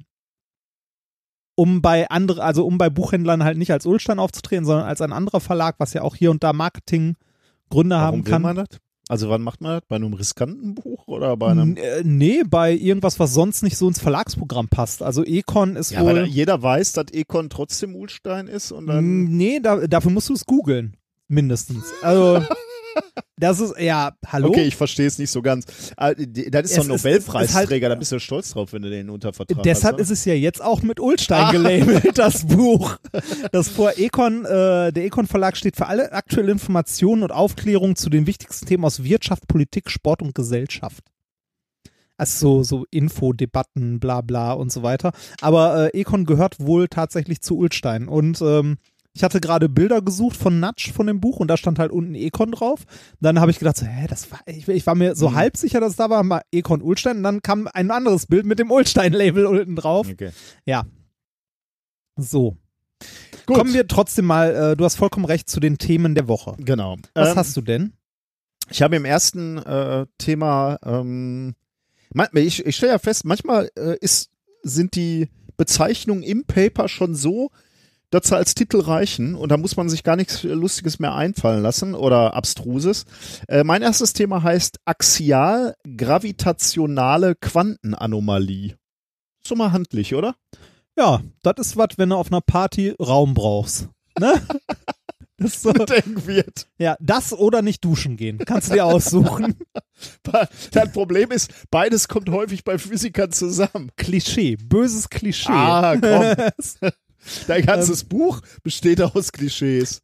Du hast es nicht wo, mal woher gelesen. willst du das wissen? Du hast es nicht mal gelesen. Dir ist klar, dass du hinten in dem Danke-Ding drin stehst, in dem Teil. Das habe ich schon gelesen. Ja, Da habe ich, so, so wie ich auch bei Masterarbeiten oder ja Bachelorarbeiten, mal da hinten, ne? Mal erst mal gucken, ob mir Gedanken Ja, ja. ja, ist so. Alter, ey. So, Thema, äh, wissenschaftliches Thema Nummer zwei. In Britain, they have different tits. Was? Es geht Ja. um Brüste in Britannien? Ich bin gespannt. Das ist ja genau mein Thema. Ähm, Thema Nummer drei, der Winter der kleinen Hirne. Okay. Winter is coming. Small Brain is coming. Äh, Thema Nummer vier, Geistesblitz. Oh, das könnte ja vielleicht sogar zusammenpassen. Äh. Dazu haben wir noch ein Experiment der Woche. Ja, das ein bisschen eklig werden könnte, glaube ich. Schauen wir mal. Ist ja nicht ungewöhnlich für uns. Ja. China Gadgets, was, wo wir beide, eine Premiere, wo wir beide nicht wissen, was es ist. Oh ja, Weil ein stimmt. Hörer uns das, oder zwei Hörer, muss man sagen, es uns übergeben haben. Ja. Hat, hat, haben, Haben. haben, ne? Haben, Plural. Zwei, zwei sind mehr, ne? Ja. Okay. Der Literaturpodcast hat gesprochen. Okay, äh, und wir trinken bereits Bier. Wir haben bereits angefangen. Ähm, ich habe ähm, ein Weizen-Doppelbock dunkel getrunken. Mit der Kraft der vier Hörner. Mhm. Ähm, äh, sehr lecker. Äh, sehr Also- hochprozentig. Das, ja, sieben Prozent. das Ja. Satan vorne drauf. Ne? Ja, ich glaube, das ist selbst gebraut. Ich äh, glaube, wir das ein haben es. Pentagramm und ein Ziegenkopf vorne drauf. Okay. Meinst du, ich bin verloren? Äh, Vielleicht. Hm. Vielleicht. Ähm, ich trinke auch ein selbstgebrautes, weil die müssen als erstes weg. Ja. Oh, da war ich gespannt drauf. Ja, äh, es äh, Recklinghausener Heidebräu. äh, bei Dirk G. Punkt. Ich lese mal nicht vor, was, also da steht der ganze Name, aber ähm, es ist ein India Pale Ale Mango. Schmeckt auch genau so, ne? Schmeckt ein bisschen herb Ja. und, und nach Indian Pale. Ich, ich bin, ich bin aber mit so einer fruchtigen Note, ne? Ja, ähm, äh, Dirk nimmt das nicht persönlich, aber es ist halt ein India Pale Ale, also es ist wie ein Rasenmäher, der über eine Mango drüber gezogen das, wurde. Das Lustige ist, ich habe, also ich, ich, ich meine, äh, zumindest wollte ich es, bei der 100 haben wir die gekriegt, ne? Und Ja. ich habe äh, übrigens noch mit einem 3D gedruckten äh, Bierdeckel. Oh Ne? ja, äh, ja, der äh, hier Label. Ja. Label war's, ne? Aber ich Ja. denke, das ist. Ja. ähm, Oh, hier steht sogar noch Text drauf. und ja. da, da, entweder habe ich ihm gesagt, ich glaube, das könnte was für Reinhard sein. Oder ich habe ihm gesagt, genau so einen Kommentar wirst du geben. Ja. Schmeckt wie Wiese, aber mit Mango. Du machst Indian Pale, machst du nicht. nee, ne? Indian Pale Aber ich nicht, aber, geil. Da, aber für, für, für einen Indian Pale ist es echt äh, voll okay. Also dafür trinke ich sehr gerne. Man schmeckt die Mango auch. Ich Oder das Mango-Aroma. Ich habe es gerade schon probiert. Hier- ja. Hier steht auch, das fruchtige Aroma der Mango repliziert in einem Bier unter Ausschluss der Benutzung von Früchten. Hä? Mhm. Eine leicht reduzierte Bitternis lässt dieses Bier zart am Gaumen perlen. Prost. Okay, hier ist keine Mango drin, aber schmeckt nach Mango. Möchtest du noch einen Schluck? Es wird nicht klarer. ja. Wir kommen zu Thema Nummer eins. Axial-gravitationale Quantenanomalie. Ich brauche dich jetzt, die nächste Viertelstunde brauche ich dich jetzt. Du musst jetzt zuhören. Er greift, er greift, er greift nach dem Bier. Ich mache das jetzt wie bei Jan Tenner. Ich beschreibe, was ich sehe. Und was du selber tust. Was ich, ich richte meine Also selbst, selbst wenn du im Zweierteam unterwegs bist und der zweite Teampartner genau siehst, was du tust, musst du trotzdem beschreiben, was du tust. Ich richte meine Augen auf die Notizen, die ich mir zu diesem Thema gemacht habe und hole Tiefluft. Denn es geht jetzt um Physik und zwar ziemlich hardcore. Äh, aber ich fand's an, ich, ich weiß noch nicht so genau, wie ich es finde und da brauche ich dich für die Beurteilung. Ich weiß noch nicht, was wir Ja. daraus lernen, ähm, ob wir was über unsere Welt lernen, ob daraus was werden kann. Wir müssen mal schauen.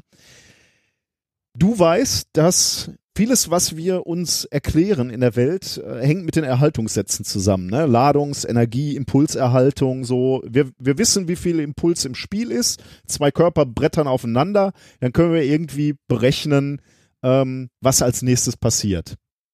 So mehr oder weniger. So, nur mal, wir wissen, dass der Impuls erhalten bleibt. Der muss irgendwo hingehen. Ich gerade sagen, das ist auch alles, was man als Physiker weiß, wenn zwei Körper aufeinandertreffen, ne? Okay. Anderes Beispiel. Ja, gut. Du hast recht. Aber okay. Zwei Kugeln. Wir bleiben ja, bei Ku- ja, das ist Kugeln. besser. Das, ne? das, Also, Impuls, also zwei, also zwei idealisierte Vögel. Vögel?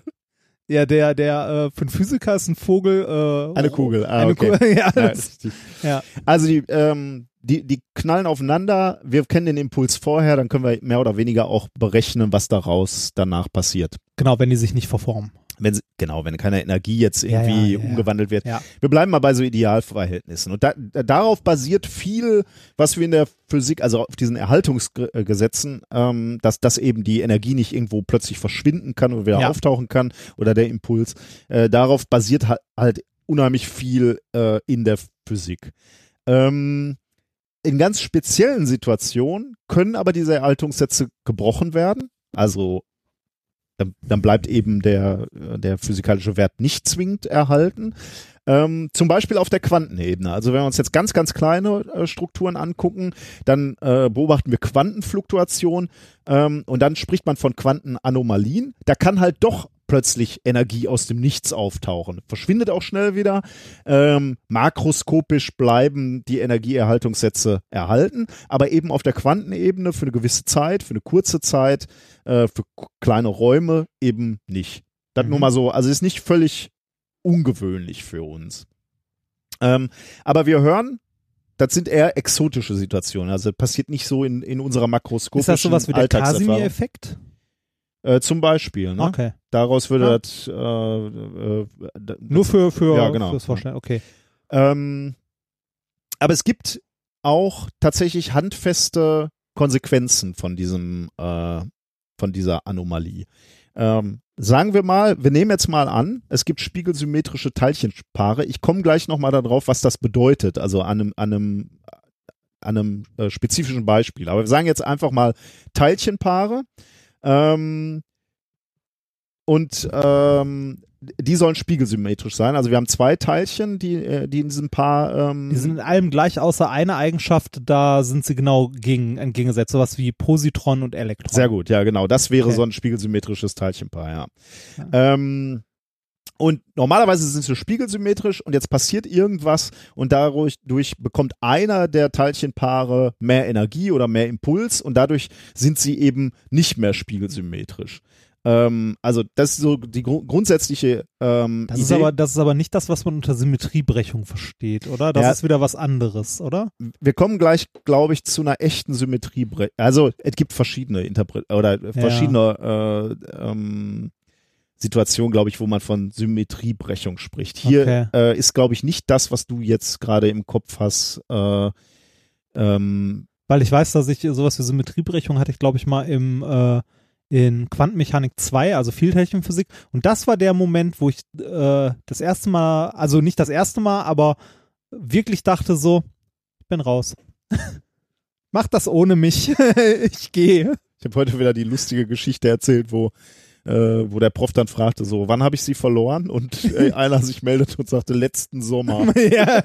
und alles lachte. Aber der Prof auch, sympathischerweise. ähm, genau. Also, spiegelsymmetrische Paare, irgendwas passiert, also läuft durch ein Feld oder irgendwie wird auf, auf dieses Paar eingewirkt und dann ist es nicht mehr symmetrisch. Ähm, und das nennen wir Quantenanomalie. Ähm, der gängigen Theorie nach passiert äh, sowas, also so eine Quantenanomalie unter anderem bei extremen Bedingungen im Kosmos. Und zwar äh, beispielsweise in extremen Gravitationsfeldern. Ja. Ähm, wo können die vorliegen? Die können beispielsweise in Neutronensternen vorliegen, die können in schwarzen Löchern vorliegen, die können in dem Quark-Gluon-Plasma vorliegen, was, was es kurz nach dem Urknall gab. Also so extreme, ähm, äh, extreme Ereignisse, da können die, kann diese grundlegende Symmetrie gebrochen werden. Allerdings, ähm, weil diese ähm, Quantenanomalie eben nur unter diesen extremen Bedingungen vorkommt, äh, hat man bis, ist man da bisher davon ausgegangen, dass man das experimentell äh, schwerlich bis gar nicht beweisen kann. Denn es gibt kein Labor, wo du so eine enorme Schwerkraft wie zum Beispiel in einem Neutronenstern Ja. erzeugen kannst. Aber auch bei extrem starken Feldern, oder? Also jetzt nicht unbedingt Gravitation, sondern generell Felder oder so? Du bist da einer interessanten Sache auf der, auf der Spur. Weil ja. so LHC macht ja sehr energiereiche Felder und ja, ganz so extrem ist es nicht. Okay. Äh, aber du, du bist auf dem richtigen Weg, weil genau die Physiker haben sich genau auch in die Richtung äh, äh, über, äh, Dinge überlegt. Die haben gesagt, okay, vielleicht können wir nicht so eine hohe Gravitation erzeugen, aber vielleicht können wir andere, ähm, so ein elektromagnetisches Feld, da kriegt man ja schon ordentlich was. ich, nenne es jetzt mal. Feld erzeugt, wo man indirekt dann doch so eine Anomalie ähm, Okay. nachweisen kann. Äh, und das genau haben die äh, Physiker gemacht, die hinter diesem Paper stehen. Ähm, das Paper heißt Experimental äh, Signature of the Mixed Axial Gravitational Anomaly in the Vial Semi-Metal Niobium Phosphorus. Entschuldige. So heißt es nun mal. das ist wie so eine Theatergruppe, die nicht von der Bühne will. Genau, Zugabe. Okay, Niobium Phosphorus. Äh, äh, veröffentlicht in Nature 547 am oder ähm, eingegangen am 29. Oktober 2016, also gutes Ja. Jahr her. Ähm, akzeptiert am 25. Mai 2017 und publiziert am 19. Juli. Das ist ein etwas älteres Paper, aber ich habe es gefunden und fand es so, so, so Ja. spannend. Sie haben nämlich rausgefunden in diesem Paper, äh, so ein bisschen das, was du gerade schon angedeutet hast. Wir können keine Schwerkraftfelder imitieren oder, oder starke erzeugen, aber sie haben hergeleitet oder sich überlegt, dass Temperaturgradienten in exotischen Kristallen den Effekt der starken Schwerkraftfelder imitieren können. Woran liegt das? Das basiert tatsächlich auf dem Ollen Einstein. Der hat ja die berühmte Formel gemacht, E ist gleich mc Quadrat. Ne? ja. Von, von was für Temperaturgefällen reden wir da? Haben die da eine Atombombe daneben? Komme ich gleich zu. Ja. Die, genau die Frage habe ich mir natürlich auch gestellt. Ähm, E ist gleich mc Quadrat, ne? Also mal so wirklich runtergebrochen. E steht für Energie, M steht für die Masse und die Masse wird multipliziert mit der Lichtgeschwindigkeit zum Quadrat. Also E ist irgendwie proportional zur Masse. ja. Energie zu irgendeiner Schwere. Ähm, und genau darauf basiert das. Der, der Erstautor hier, Johannes Goth vom äh, IBM Forschungszentrum in Zürich, sagt, in der relativistischen Quantentheorie werden Energie und Massenflüsse das gleiche. Also E ist gleich mc Quadrat. Völlig egal, ob Energie fließt oder ob Masse fließt. Ja. Ähm, also ob du Energie fließen lässt in einem Feld, da müssen wir gleich drüber nachdenken, wie wir das machen, oder ob wir eben Masse fließen lassen in einem starken Gravitationsfeld. Das ist ja auch, wenn ich mich nicht irre, man möge mich korrigieren, äh, der Grund, warum man bei den Teilchenbeschleunigern, wo man neue Teilchen sucht, wie zum Beispiel dem LHC, warum man da so unglaublich große Energien Exakt, braucht, ja. weil man halt Energien Ja. braucht, die äquivalent ist zu der Masse von den Teilchen, Ja. die man äh, Genau, ja. entdecken Genau. möchte. Deswegen man braucht halt Felder in enorm großer Stärke, wenn man die halt aufeinander ballert. Genau, du musst, musst halt immer größere Beschleuniger bauen, um, um halt immer mehr Energie in die, äh, in die Teilchen zu kriegen, die du dann zusammenballerst und dann hast Ja. du viel Energie zur Verfügung, was in Masse äh, übergeht. Und dann kannst Ja. schwere, schwere Teilchen erzeugen, genau. Ähm, in, in diesem Experiment nutzen die Forscher jetzt ein sogenanntes Weil-Halbmetall, ein Kristall aus Niob und Phosphor, äh, in dem sich unter bestimmten Bedingungen Paare aus Weil-Fermionen bilden. Was ist das? Jetzt, das ist auch schon interessant, ne? Hast du Weil-Fermionen schon Nee, mal gehört? noch nie gehört. Wir haben Physik studiert, ne? Ich auch nicht. Also, ähm, Also Fermionen, ja. ja, genau, genau. Ähm, Äh, Weil, wie geschrieben? W-E-I-L? W, E, nein, äh, W-E-Y-L, nach dem äh, Physiker Hermann Weil, äh, Physiker und Mathematiker. Nie Der gehört. hat, der hat diese Weil-Fermionen 1929 vorgeschlagen und 2015 wurden die erste Mal nachgewiesen. Nix von mitbekommen. Fermionen hast du gerade schon richtig gesagt. Es gibt Elementarteilchen, wie zum Beispiel die Elektronen oder die Quarks. Quarks, die gehören zu den Fermionen. Äh, warum sind die Fermionen? Das ist so eine Klasse an Teilchen, an Elementarteilchen, die heißen Fermionen, äh, weil sie einen halbzahligen Spin haben. Und sich in mindestens einer Quantenzahl unterscheiden. Dann also, auch noch, ja. ja. ja. Ähm, ihr Verhalten und die Entstehung von diesen Fermionen, also Elektronen und Quarks, wurde äh, durch die sogenannte Dirac-Gleichung beschrieben. Also da gab es den Physiker Dirac, der hat die Gleichung aufgestellt und hat gesagt, so es muss diese Teilchen geben mit den und den Eigenschaften. Ähm, aus, also zunächst fiel aus diesen Dirac-Gleichungen nur Teilchen raus. Also man hat dann berechnet, wat, wat, was es für Teilchen geben muss. Und alle, alle Antworten, alle Ergebnisse sagten, es müssen Teilchen mit einer Masse sein. Mhm. Ähm, da- dann kommt, kam dieser besagte Physiker Weil, Mathematiker und Physiker, der hat auch die Dirac-Gleichung äh, gelöst und kam zu einem anderen Ergebnis. Er sagte nämlich, äh, die kann man noch anders lösen und zwar mit massenlosen Teilchen. Ähm, und konnte dann eben bestimmen, wie diese Teilchen aussehen sollen, was sie für Eigenschaften haben und eben der Tatsache, dass sie keine Masse haben, im Gegensatz zum Elektron. Ähm, wie sieht dieses Weil äh, Fermion dann aus? Hat denselben Spin, ähm, beziehungsweise den gleichen Eigendrehimpuls wie das Elektron, ähm, ist damit auch ein Fermiteilchen, hat aber keine Ruhemasse, äh, kann sich also mit Lichtgeschwindigkeit bewegen. Ja. Beim Elektron ist das schwierig, das kannst du zwar immer näher an die Lichtgeschwindigkeit beschleunigen, aber es wird halt auch immer schwerer dadurch und tatsächlich die Lichtgeschwindigkeit kann es nicht erreichen, kann zwar relativ nah dran kommen, ähm, aber es wird dann auch unendlich schwer und irgendwann kannst du es halt nicht mehr beschleunigen, weil es immer schwerer wird und deswegen ist das immer irgendwo unterhalb der Lichtgeschwindigkeit. Beim Weil-Fermion ist es anders, das hat keine Ruhemasse, das hat keine Masse, also kannst du es auch auf Lichtgeschwindigkeit ähm, äh, beschleunigen.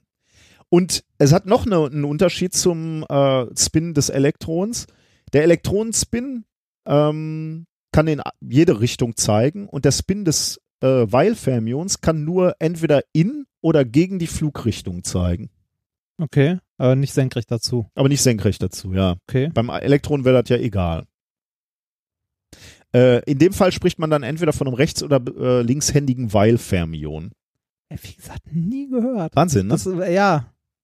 Also, ne, okay, dass man damit, wenn man jetzt nicht gerade theoretisch, also wir haben ja beide als Schwerpunkt nicht theoretische Physik gehabt, wobei trotzdem fünf Semester theoretische Physik, ähm, Durchlitten wurde. ja, wollte gerade sagen, und den, den ganzen Mist mit der, mit der Fermi-Statistik, äh, ach Quatsch, Fer, äh, hier mit den Fermionen und, äh,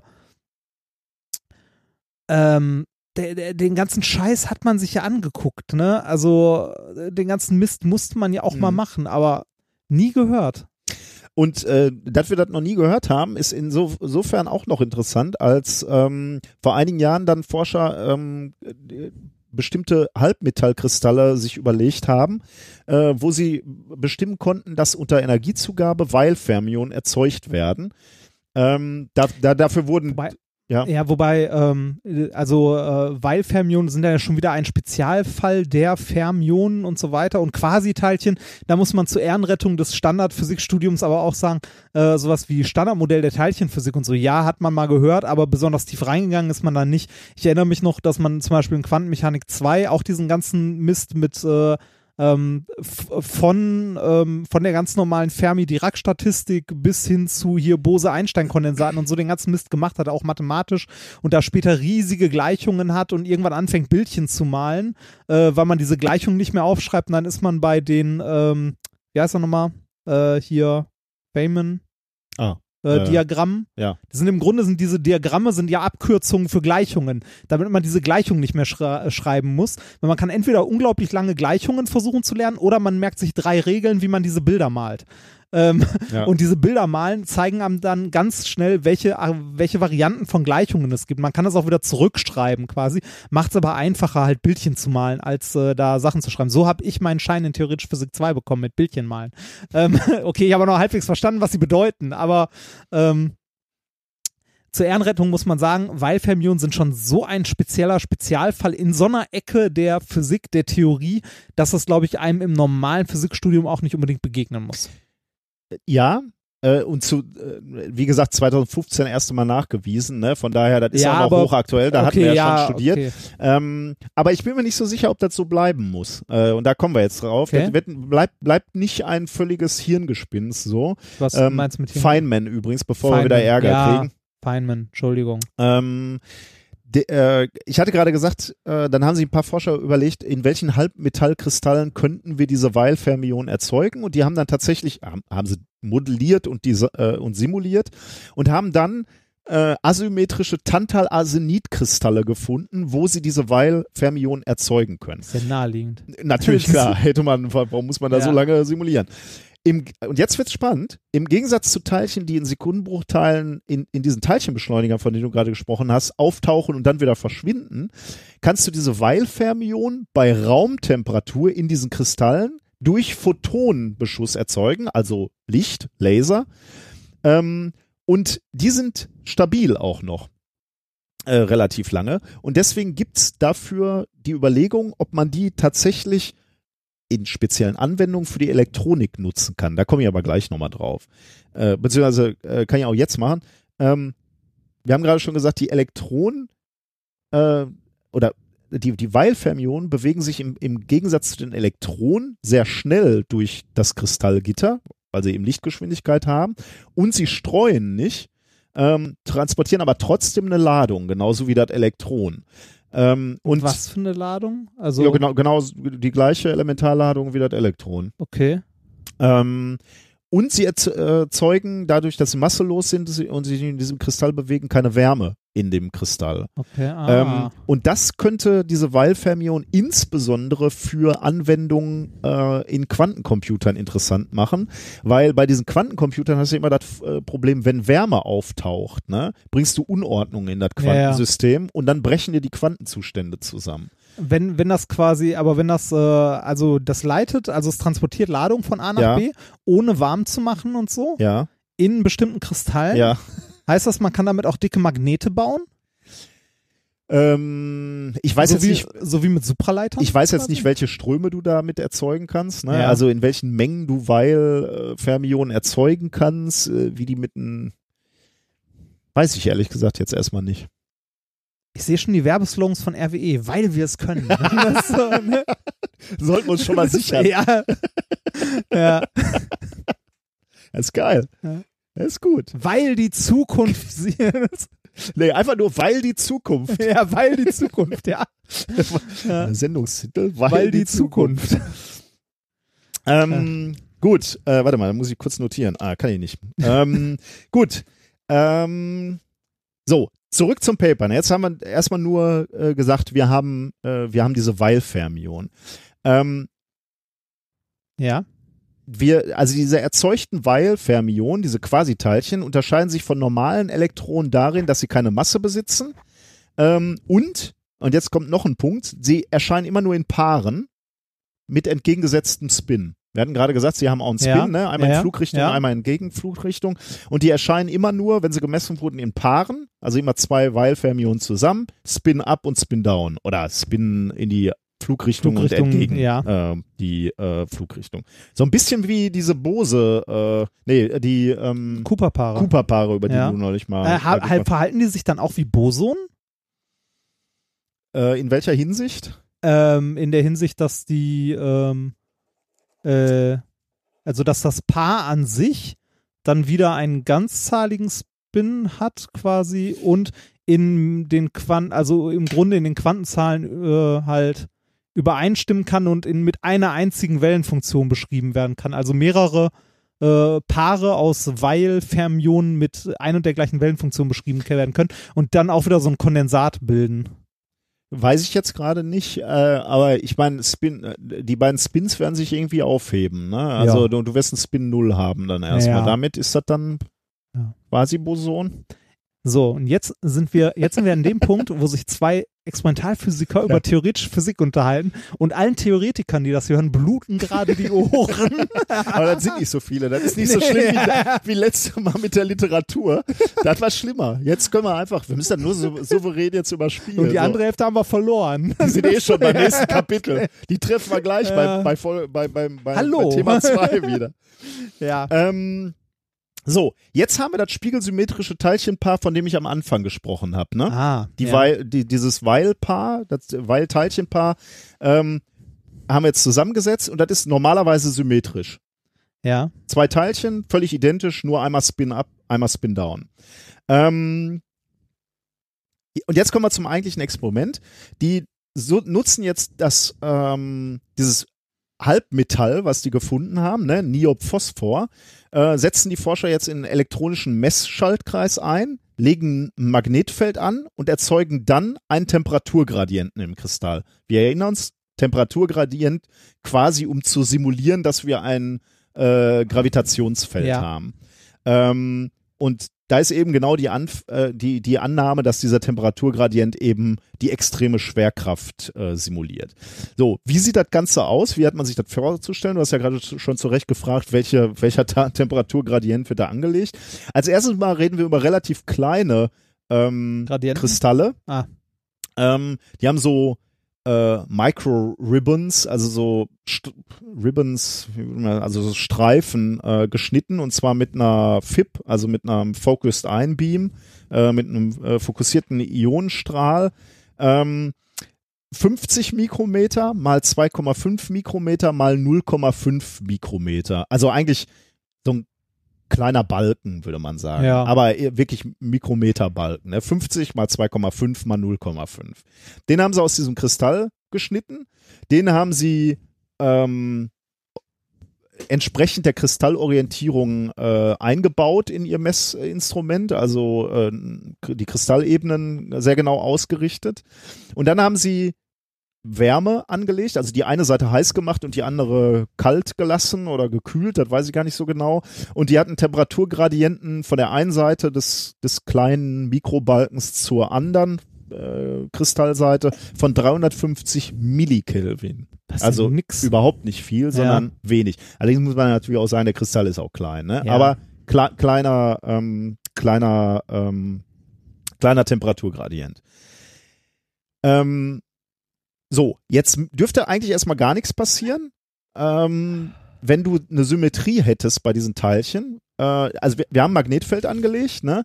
Wenn die Symmetrie aber noch erhalten wäre, der äh, dieser Weil-Paare, dann würde das äh, würde Magnetfeld auf beide Spins gleichzeitig wirken, denn also so ein Elektronenspin oder der Weil-Spin ähm, hat bewirkt ein magnetisches Dipol, also wie so eine kleine Magnetnadel quasi und die lässt sich beeinflussen in einem Magnetfeld, was wir jetzt anlegen.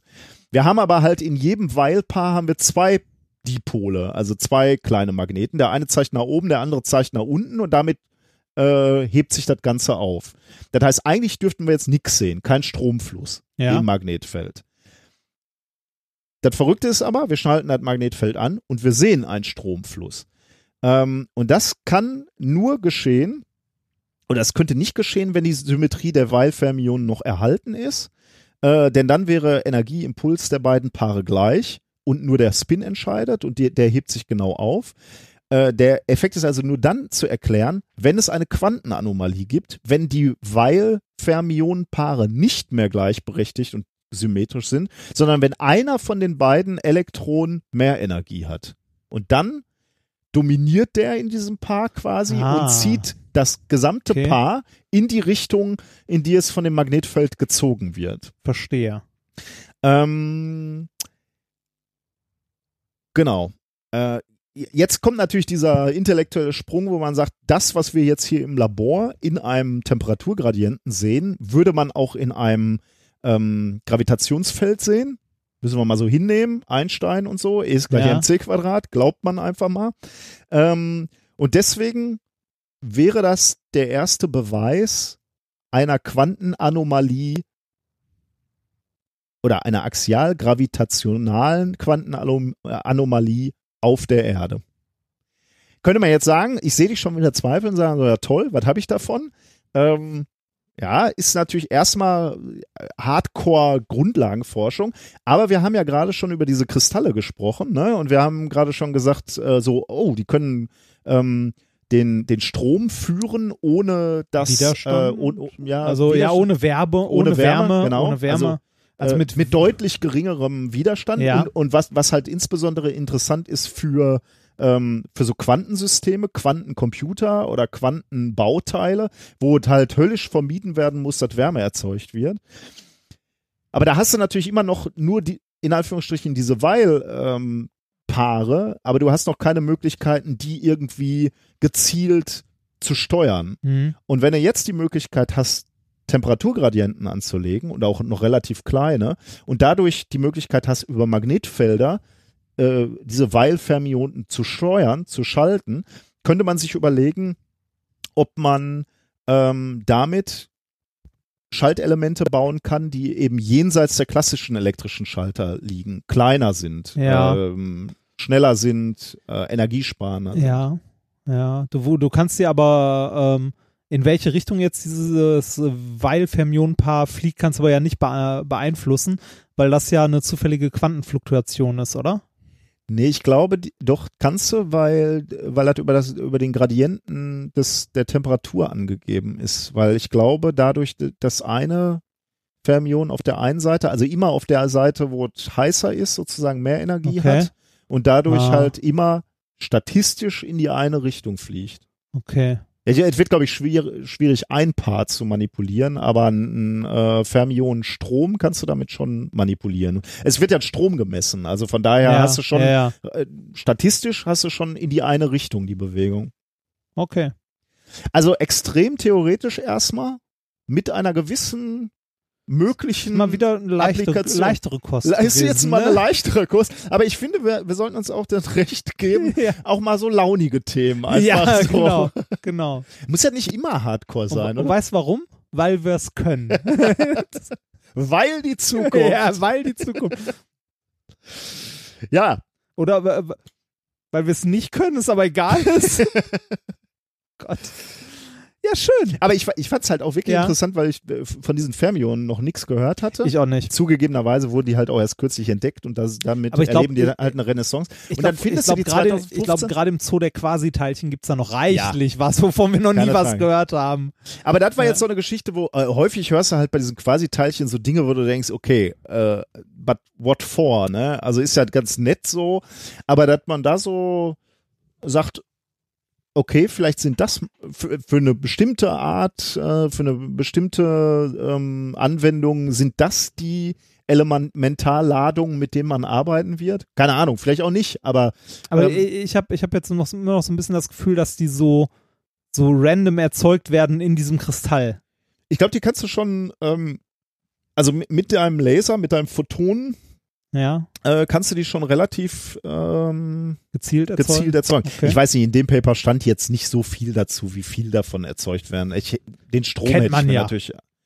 Ja, ich- Also- vielleicht, vielleicht habe ich es auch nicht rausgelesen. Also Ja. der Strom steht da mit Sicherheit, was die da erzeugt haben. Da könnte man sicherlich mal irgendwie so ähm, ja, aber ich sag mal, du brauchst ja auch nicht, du, du wirst damit natürlich keine Maschinen antreiben. Nein, nein, Aber aber, du brauchst halt für- Signalverarbeitung oder Genau, sowas. Ja. Und da brauchst du halt nicht viel, Ja. denke ich mal. Gut, Nett, das war das erste Thema. nett. Geht's, äh, Komm. jetzt, jetzt kommen wir endlich zu Brüsten, ne? Oder ich, bin ich da schon einem, einem Irrglauben, einem Wunsch aufgesetzt? Schau, schauen wir mal, schauen wir mal. Es geht nach Großbritannien. Ähm, es geht um Great Tits, ja. Ähm, Thema Nummer zwei. Mhm. In Britain they have different tits. Das macht uns ja aus, ne? Diese Sprünge von, Ja, von, genau. von, von theoretischer Physik. Zu Biologie. ja, es geht um Biologie. Ich glaube, du wirst mich gleich enttäuschen. Ich glaube auch, äh, es geht nicht um, um das, was du denkst. Ein äh, kleiner Hinweis, es geht um Evolutionstheorie. Wir sind immer noch bei Brüsten, würde ich sagen. ähm, okay. Das, worum es geht, also die Evolutionstheorie ist ja in den äh, USA ein hochumstrittenes Thema gerade mit dem äh, aktuellen Präsidenten garantiert auch hoch umstritten, ähm, ob es denn sowas wie Evolution überhaupt gegeben hat. Ähm, man muss dazu aber fairerweise sagen, es ist genau wie bei den Klimaspinnern, ähm, es ist nicht wissenschaftlich umstritten in den USA, die Evolutionstheorie, sondern das hat eher religiöse Gründe als wissenschaftliche. Also deutlich mehr als 90 Prozent, auch der Wissenschaftler in den USA, außer die, die im äh, Bible Belt leben, sind äh, davon überzeugt, äh, dass äh, die Evolutionstheorie äh, nach Darwin äh, doch etwas mit Hand und Fuß ist. und Ja. äh, nicht äh, diese Kreationismus, äh, dieser Kreationismus Quatsch. Ähm, dazu einmal kurz gesagt, was, was der Unterschied äh, Evolution und Kreationismus, auch äh, Intelligent Design genannt. Ähm, Intelligent Design sagt, dass äh, die Erde von Gott geschaffen wurde und äh, der Menschen nicht eine evolutionäre Weiterentwicklung des Affen ist oder generell so dieser dieses Zweigs, sondern dass äh, die äh, beides gleichzeitig von Gott erschaffen wurde. Was die ähm, was die Intelligent Design Vollpfosten mittlerweile nicht mehr ablehnen oder häufig auch sagen, ist okay, ist diese Mikroevolution. Also die wird von äh, auch von den Spinnern mittlerweile ähm, Das tut halt immer so. Also von den Andersdenkenden auch, also wird von denen auch, äh, tut mir leid, ich möchte weniger urteilend sein. Nee, weil ich, Ähm, äh, aber jetzt, also ähm, natürlich bin ich kein Kreationist oder so, aber ähm, die, die Tatsache, dass man so mal sich die Welt anguckt, ne, als nicht Naturwissenschaftler und so denkt, mein Gott, das ist alles so stimmig, ne? Und damit, Ja. damit alle Schrauben sind so genau eingestellt. Ähm, da muss doch einer sein, der sich das ausgedacht hat, ne? Gegen- Kann man gegen- ja mal- Moment, da habe ich auch nichts gegen, wenn Leute das denken. Aber wenn Leute anfangen, äh, mir erzählen zu wollen, dass Menschen und Dinosaurier zur gleichen Zeit erschaffen wurden und die Welt Ja, und die Erde natürlich. 6000 Ja. Jahre alt ist, ne, dann darf ich, finde ich, zu Recht von Spinnern reden. Nein, äh, äh, auch, äh, auch wenn du naturwissenschaftlich darüber nachdenkst und sagst so hier, ah, ja, ja, die Schrauben sind alle fein eingestellt, aber wenn sie das nicht wären, wären wir auch gar nicht da, um das zu hinterfragen. Ja. Und es gibt für alles eine Naturwissenschaft oder für vieles bisher eine naturwissenschaftliche Erklärung. Ähm, natürlich ist, ist das Quatsch. Aber ich, ich muss, mu- muss schon sagen, dass ich auch schon so manchmal, ob der Schönheit und Komplexität dieser Welt und wenn du da mal wieder so einen Regenbogen siehst, ich verstehe, wie ein Regenbogen ent, entsteht. Aber es gibt Momente in meinem Leben, wo ich einen Regenbogen gesehen habe, da waren die Momente so perfekt, dass ich gedacht habe, da, muss doch einer. Du machst immer noch Werbung für dieses Apple-Ding, oder? Nein, aber Ja. oder oder so Glück und Liebe, ne? Ja. Dass ich meine Frau gefunden habe und diese Kinder gekriegt habe, ist einfach sehr sehr schön. Und da könnte man ja so sagen, okay, danke da oben, der die Schrauben gedreht hat. das könnte auch Zufall gewesen sein. Einfach Es war mit Sicherheit Zufall. Ja, es- ah. ja, dass, äh, dass die ominöse Frau mir über den Weg gelaufen ist, war auch äh, ein äh, von oben bestimmtes Bestimmt. Ja. Nein, Gut, machen wir weiter beim Romantik-Podcast. Ja, komm, genau, äh, kommen, kommen wir zurück zu Evolution und Kreationismus. Ähm, die, selbst die Kreationisten äh, können so etwas wie, also äh, Mikroevolution ähm, nicht, also lehnen die nicht ab. Das bedeutet, dass sich äh, Lebewesen an ihre Umgebung anpassen. Weil das kann man ja Ah, okay. relativ, also da, selbst das, also da sagen die, ja, ja, sicher, Evolution gibt's. Ne? Also äh, bestreiten so, die gar okay. nicht. Aber, Also aber, wenn du mit so Fliegen rumexperimentieren würdest und würdest dann sagen, so in wenigen Tagen haben die sich an eine neue Umwelt angepasst, dann würde die sagen, okay, das war jetzt nicht der liebe Gott, sondern äh, Genau, das ist Ah, okay, Evolution. okay. Auch, äh, auch Tiere, die sich angepasst haben an ihre Lebensräume und so, das ist alles Evolution. Was sie aber ähm, ablehnen, ist die Makroevolution und zwar die Summe aller Mikroevolutionen. Also die, das Schlimmste für die ist ja, dass wir vom Affen abstammen. ja, ne? das ja, geht ja. ja gar nicht. Nee, nee, das geht nicht. Ja, und halt, dass wir, dass wir alle, äh, alle halt Quatsch sagen, ne? Weil, also, da sind ja die Dinosaurierknochen. Die hat Gott ja da hingelegt als Prüfung. Okay. Ja, also ne, dieser, ja, aber darauf, ähm, darauf wollte ich gar nicht, ähm, gar nicht hinaus. Es gibt äh, also auch evolutionäre Prozesse, ähm, die für uns als Menschen tatsächlich auch schwer zu greifen sind, muss man fairerweise ja sagen. Ähm, weil die meisten evolutionären Prozesse äh, die Lebensspanne des Menschen deutlich überschreiten. Oder viele. Ja. Ne, also Ja, so fast alles, ne, Ja, eigentlich. genau, wenn man jetzt nicht gerade vom Fruchtfliegen oder sowas Ja, ja. Äh, redet. Ähm, die meisten evolutionären ähm, Prozesse überschreiten halt die Lebensdauer des Menschen.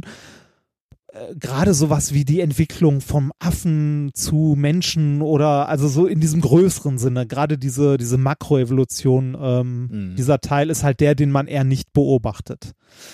Trotzdem gibt es ähm, ja Bereiche, wo man äh, irgendwie äh, selbst als Mensch mit einer eingeschränkten Lebenserwartung äh, beobachten kann, genau diese Mikroevolution-Teile, wo sich Lebewesen deutlich an ihre Umgebung angepasst haben, wie zum Beispiel auf den Galapagos-Inseln und so, ne? Oder äh, Darwin, der sich die, äh, wann waren es, Finken? Falken? Finken. Die F-Vögel, ähm, angeguckt hat und halt äh, die, die Schnäbel, äh, Finken Ah. waren es, glaube ich, äh, sich die, die Schnabelform angeguckt hat und so und da Okay. halt gesehen hat, dass die auf den Inseln anders waren und so weiter und so weiter. Oder auf, ich glaube, auf der, äh, auf der Südseite der Insel anders als auf der Nordseite oder so. Kein Biologe. Ähm, es äh, gibt auch ähm, evolutionäre Prozesse, die schneller ablaufen in bestimmten Biotopen, ähm, die wir uns ähm, halt, wie gesagt, angucken können und prädestiniert dafür sind Inseln. Weil da halt äh, eigene Ökosysteme häufig mal entstehen. Und was ist eine Insel, die uns sehr nahe liegt? Hier in Deutschland? Ja, generell in Europa. Was ist so die Euro was ist die Insel Europas? Mallorca. Gott. Gott. Grönland. So, an dieser Stelle möchte ich gehen. Was, was ist aktuell die Insel Europas, aber nicht mehr lange? Aha, Großbritannien. ja, genau. Großbritannien. Ähm, äh, die Forscher, ähm, äh, von denen, äh, also die das Paper geschrieben haben, von dem ich jetzt äh, rede, haben sich ähm, haben sich äh, in Großbritannien und den Niederlanden Äh, Stimmt denn Großbritannien überhaupt? Was ist Großbritannien? Haben die sich wirklich Großbritannien angeguckt oder? Ähm, Die haben sich tatsächlich äh, Großbritannien Gut, angeguckt. okay. Mehrere, mehrere Orte auf diesen Inseln. Nicht England, nicht Wales, Sehr nicht gut. Irland, Ah, nicht ich will ja Schottland, nur- sondern. ich habe keinen Bock wieder auf zwei Wochen böse E-Mails. okay, die haben sich das zukünftige EU-Ausland angeguckt. Genau. ähm, wobei ich mir jetzt, warte mal, wo? Äh, UK. Jetzt müsste ich mal gucken. Es waren nur zwei Orte. Äh, zumindest da, wo sie jetzt die Proben. Egal. Sagen wir Großbritannien. Ja. Es wird immer schlimmer. Ähm, die haben sich dort auf jeden Fall Tiere angeguckt, ähm, beziehungsweise dort haben sie Great Tits beobachtet. Oder auch Parus major, zu Deutsch die Kohlmeise. Jetzt bist du enttäuscht, ne? Coitus interruptus Ja. hier. So, next. das ist so jetzt die, unsere Hörer. Gerade der, der Typ schwafelt über Physik. Jetzt trailerst du was mit Great Tits an und next. Ja, es kommen doch Great Tits. Komm, mach. Great, äh, Great Tits, die Kohlmeise. Die haben sich äh, Parus major, die Kohlmeise, auch genannt Great Tit, ähm, angeguckt und äh, haben dort, äh, also haben sich Tiere ähm, in den Niederlanden angeguckt und im United Kingdom und äh, haben die mal miteinander verglichen Okay. weil das eine Festland, das andere Insel.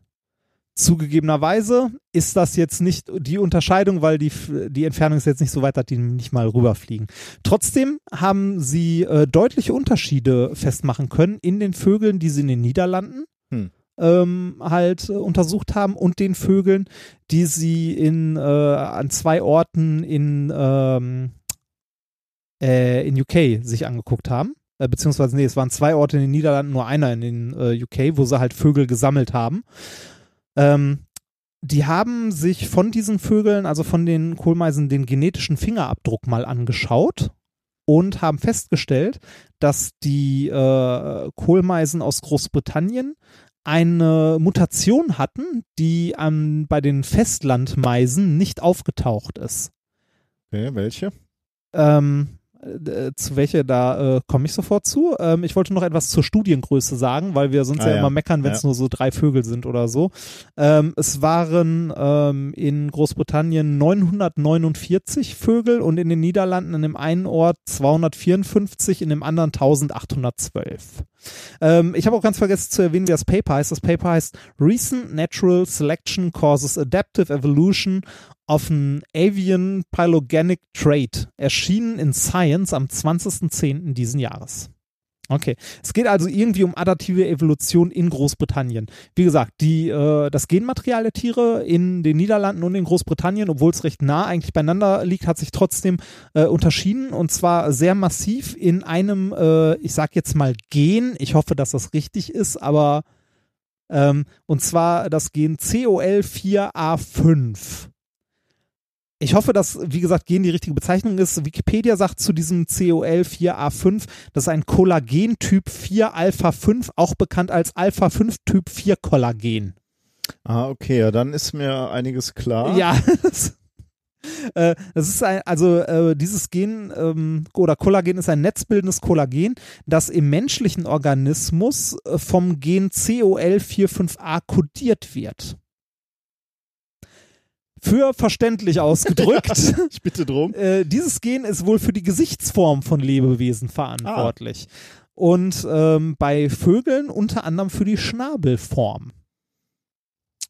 Und was war bei den Meisen in Großbritannien anders? Die haben tatsächlich im Schnitt einen längeren Schnabel gehabt, wenn sie diese Genmutation hatten. In Großbritannien? Ja. Okay, warum? Das ist die Frage, die sich jetzt auch die Forscher gestellt haben. Warum haben die Meisen in Großbritannien, die diese Genmutation haben, warum haben die einen längeren Schnabel? Es muss ja, wenn man es evolutionär betrachtet, irgendeinen Wettbewerbsvorteil geben. Dass äh, ein Aber mal was langer, anderes. Eben musste man dafür sich das Gen angucken? Kann man sich nicht einfach die Schnäbel angucken? die haben sich erst die Gene angeguckt und haben dann gesehen, hm, da ist irgendwas anders und haben dann die Vögel nochmal beobachtet, also sich angeguckt und gesehen, oh, tatsächlich, die haben alle einen längeren Schnabel. Hm, okay. Ähm, und äh, wie, wie genau haben die das gemacht? Die haben, ähm, ja, wobei, nee, da komme ich gleich zu. Äh, die Meisen in Großbritannien haben auf jeden Fall längere Schnäbel als die in den Niederlanden. Und äh, dann haben sich die Forscher die Frage gestellt, okay, das jetzt bei den Proben, die wir genommen haben, war das schon immer so oder ist das irgendwie was, was jetzt vor kurzem entstanden ist?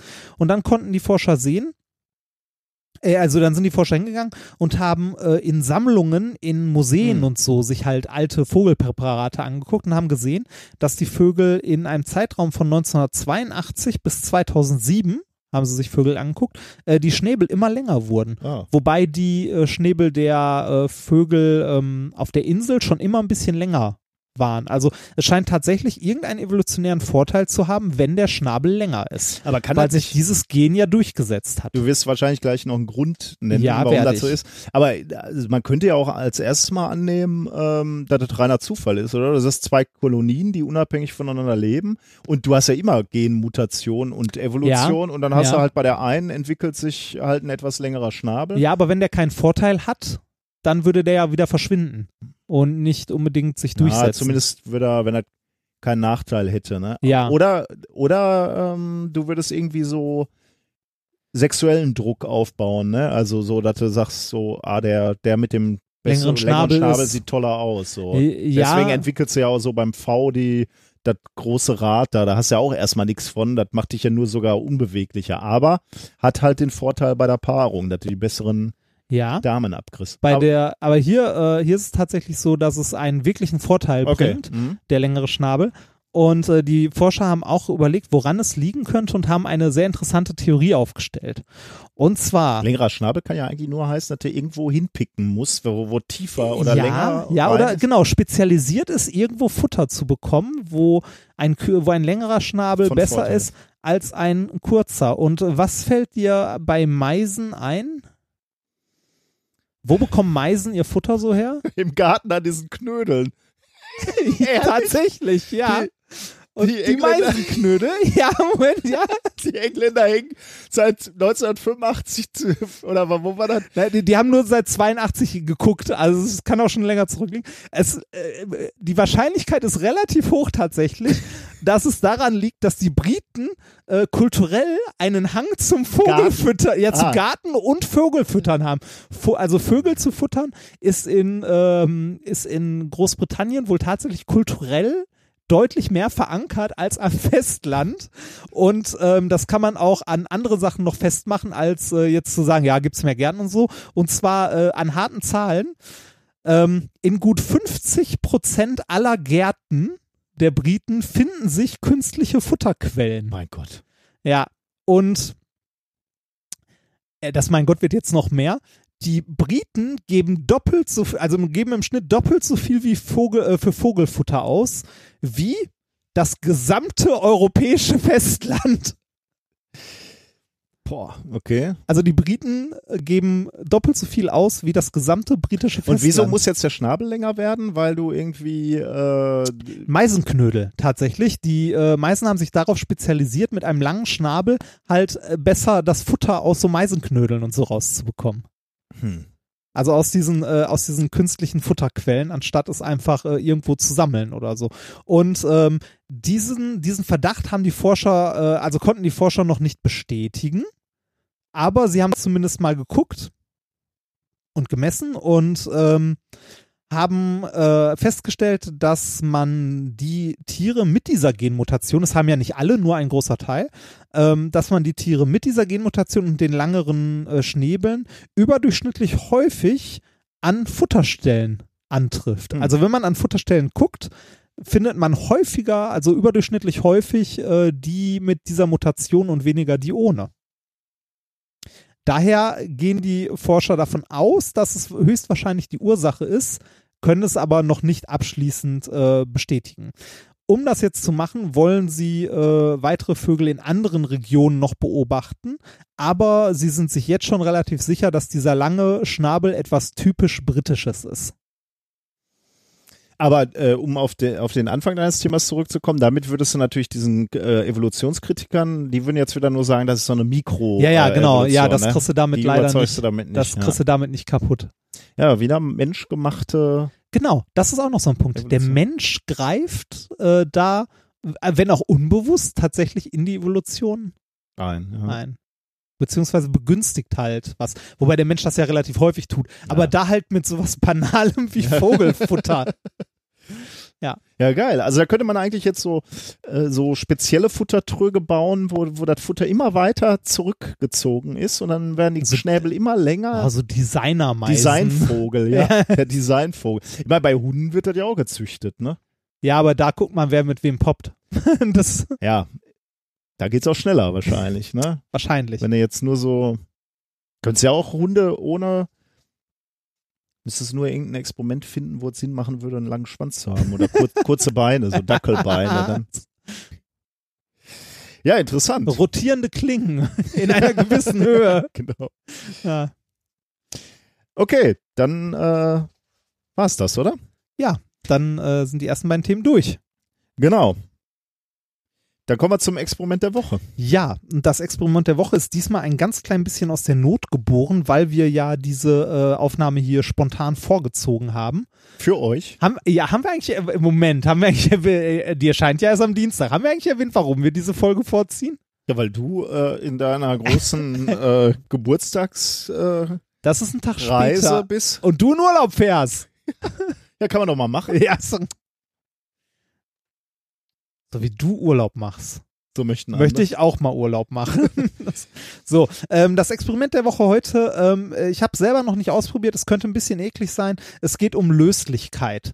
Und äh, Leute, die äh, Essensgeräusche beim Podcast richtig schlimm finden, das sind eine Menge und die Leute kann ich super gut verstehen, die sollten das Experiment über, überspringen. Wir müssen nämlich für dieses Experiment leider Essen? was essen Oh, was und ekliges? ein bisschen kauen.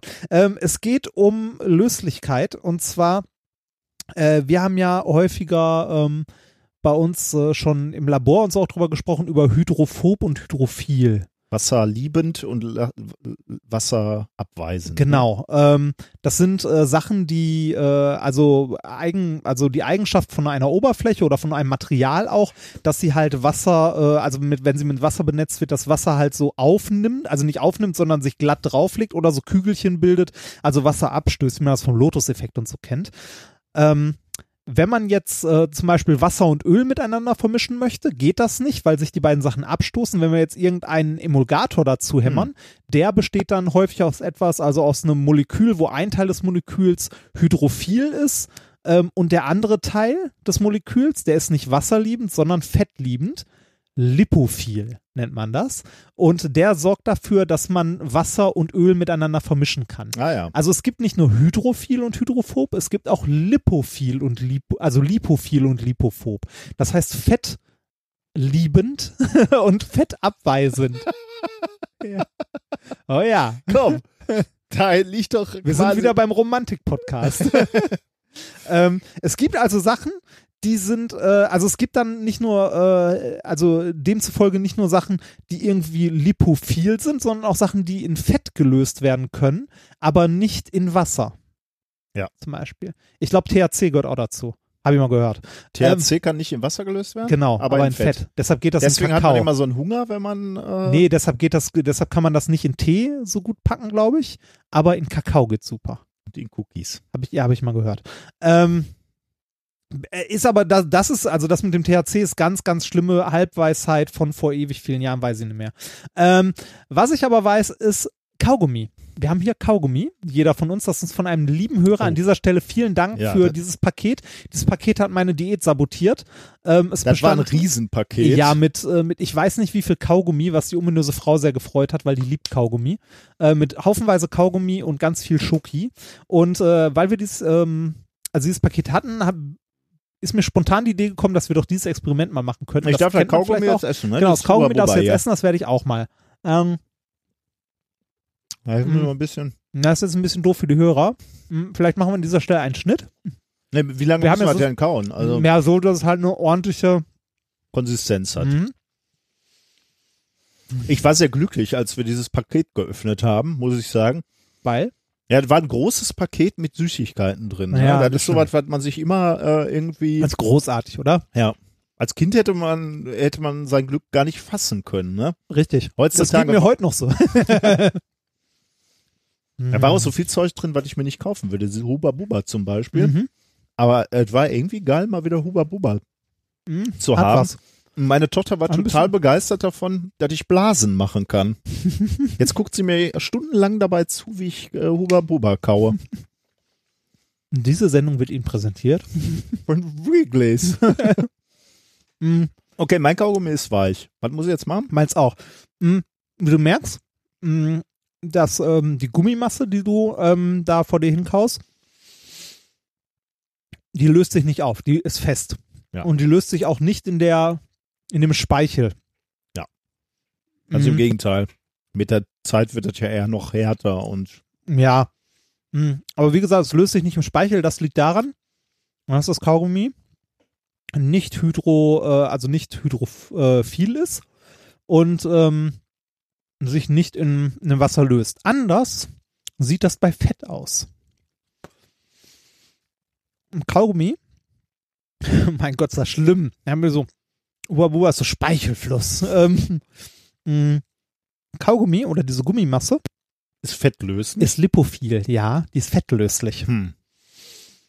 Das heißt, wenn ich jetzt so einen Tropfen Olivenöl draufhämmern würde, Mhm. dann löst sich das auf. Ja, ein Tropfen, ne? Aber das könnten wir, hätten wir eigentlich noch so, äh, vielleicht machen wir das gleich nochmal schnell. Ähm, oder nach, nach der nächsten Musik oder so. Mm, wenn das mit der, ich habe jetzt was anderes. Eigentlich müsste ein, äh, ein Teelöffel äh, Öl oder so müsste eigentlich auch gehen.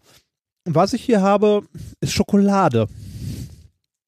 Ja. Schokolade ist Zucker und Fett im Wesentlichen. Genau, in ne? Schokolade ist unter anderem Kakaobutter. Große Mengen. Ähm, du kennst übrigens noch einen Stoff, dessen Oberfläche äh, lipophil ist, wie mir die Wikipedia beigebracht hat, wusste ich vorher auch nicht. Mit dem du täglich zu tun hast. Oder täglich zu tun hattest. Oder ja, immer noch fast täglich zu tun hast. Äh, Lipo, also es ist auch häufig so, dass Sachen, wenn sie lipophil sind, dann sind sie hydrophob. Und wenn sie hydrophil sind, sind sie lipophob. Muss aber nicht immer so sein. Und es gibt einen, einen Stoff, eine Oberfläche, die ist lipophil und zugleich hydrophob, die du kennst, mit der du viel arbeitest. Weiß ich nicht. Bling Bling? Diamanten? Ja, Ach echt, Diamanten sind hy äh, was hydrophob und hydrophob und lipophil. Also die mögen fettige Oberfläche. Also sie lösen sich nicht in Fett. muss man mal gucken. An, Die Wikipedia, ich lese diesen Teil mal kurz vor, der steht nämlich in dem Teil zu äh, Lipophilie. ja, ist schön, der ne? Romantik-Podcast. Ja, Lipophilie. Die Mhm. Fettliebe. Die Fettliebe. oh Das Gott, ist schön. das erklärt so, ja. ja, so, so manche Körperform. Lipophilie? Lipophilie, ja. Auch Diam ja? Ich bin nicht dick, ich bin lipophil. Auch Diamant ist lipophil und zugleich hydrophob. Diese Eigenschaft wird in Diamantminen, äh, wird sich in Diamantminen zunutze gemacht, um wertloses taubes Gestein von Diamant zu trennen. Dabei wird der diamanthaltige Schotter mit Wasser vermischt und dann über äh, mit Vaseline bestrichene Flächen gespült. Der Wasserfilm auf dem nassen äh, Taubgestein verhindert, dass das Taubgestein auf der Vaseline haftet. Der Diamant hingegen, äh, die Diamanten hingegen werden vom Wasser kaum benetzt und haften auf der Vaseline, äh, von wo sie regelmäßig entfernt werden. Aufgrund desselben Prinzips neigt Diamantschmuck mehr an äh, mehr als andere Edelsteine dazu, nach kurzer Tragedauer mit dem Hautfett äh, verunreinigt zu werden, was sich aber mit Seifenlöse entfer äh, Seifenlauge entfernen lässt. Also Diamantschmuck wird schneller dreckig, weil da das Fett dran haftet. Interessant, ja. Mhm. Also Da habe ich mir auch überlegt, das können wir eigentlich auch mal, aus, also auch mal ausprobieren. So zwei, drei Diamanten aus dem Labor nehmen mit ein bisschen Geröll und so. Wäre vielleicht sogar ein schönes Experiment, dass man zeigen kann, wenn Tag der offenen Tür ist. Mit so ein bisschen Sand und so vermengen und dann über so eine mit Vaseline bestrichene Platte spülen. Ich kann mir gar nicht vorstellen, dass an Vaseline bestrichene Platten, dass dann Sand und Geröll da dran abperlt. Nass. Wenn es Ah, nass ist. Ah, vielleicht. Mit genug, also du spülst Ja, ja. ja immer mit Wasser nach noch. ja, ne? Also okay. Ja, Hm. vielleicht. Kommen wir zurück zu unserem Experiment, zu dem ähm, Kaugummi, das ähm, an, angeblich ja äh, lipophil sein soll und löslich, also fettlöslich. Ich bin ein bisschen gespannt, weil ich jetzt zu diesem Kaugummi Mund ein Stück Schokolade essen muss. Ich glaube, das wird massiv ekelhaft. Wirklich massiv ekelhaft. Ähm, ich habe hier auch einen Spuckbecher. Ich erspare uns mal Bilder. Meinst du? Ja, ich glaube, das vor allem, weil Nur- du da in den Du hast ja gerade von äh, im, in Casa Whirl noch Gulasch zu essen Ja. gekriegt und in diesen abgefressenen Teller willst du jetzt das noch rein hämmern? Mein Das Gott. ist, glaube ich, nicht so schön. Ach komm. Die Hörer haben Schlimmeres schon gesehen. Du darfst auch. Ich äh, behalte mal mein Kaugummi für das Olivenöl-Experiment gleich. Feigling. ja? ja. so, wie fühlt es sich an im Mund, Reinhard? Hm. Noch ist das Kaugummi da? Das wäre so absoluter Tiefpunkt dieser Veranstaltung. Aber ich meine, du hast natürlich insofern recht, als dass man noch nie irgendwie äh, Kaugummi mit Schokolade hat man noch nicht so häufig erlebt, ne? Mhm. Also in, im, im Süßwarenbereich. Könnte dann der Grund sein. Merkst du denn schon was, dass sich was auflöst? Hm. Nimm mal noch ein Stückchen Schokolade. hm. Das hast du dir doch nur ausgedacht, damit du hier bei mir Schokolade essen kannst. Ich könnte jetzt noch vorschlagen, dass wir, während du isst, äh, hören wir schon mal eine Musik und dann gucken wir nachher, was passiert ist. Oder meinst du, tut sich schon irgendwas in Mhm. deinem Mund? Mama? Hm. Boah. Wow.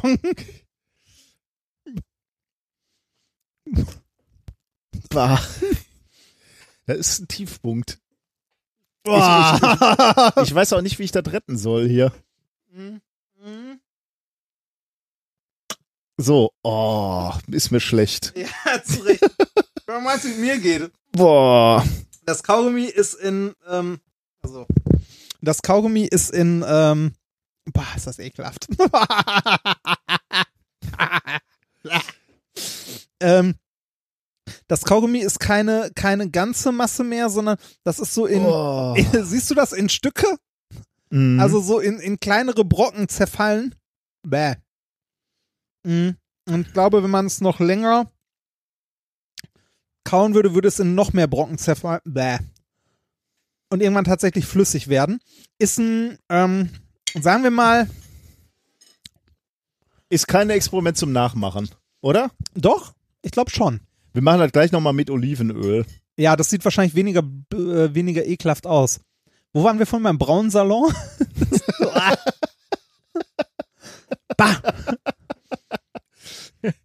Ja, Bah. schön. Die Kurve nochmal gekriegt. Ja. Haben- Können wir noch irgendwas lernen aus diesem Experiment? Nee, ne? Haben wir alles. Ja, wir, wir, wir testen das hier gleich nochmal mit Olivenöl. Mit Olivenöl, Oder ja. mit anderem Öl und gucken mal, ob ähm, inwiefern das mit dem Fett löslich. Also zumindest das, die Kakaobutter in der Schokolade hat gereicht, um das anzulösen.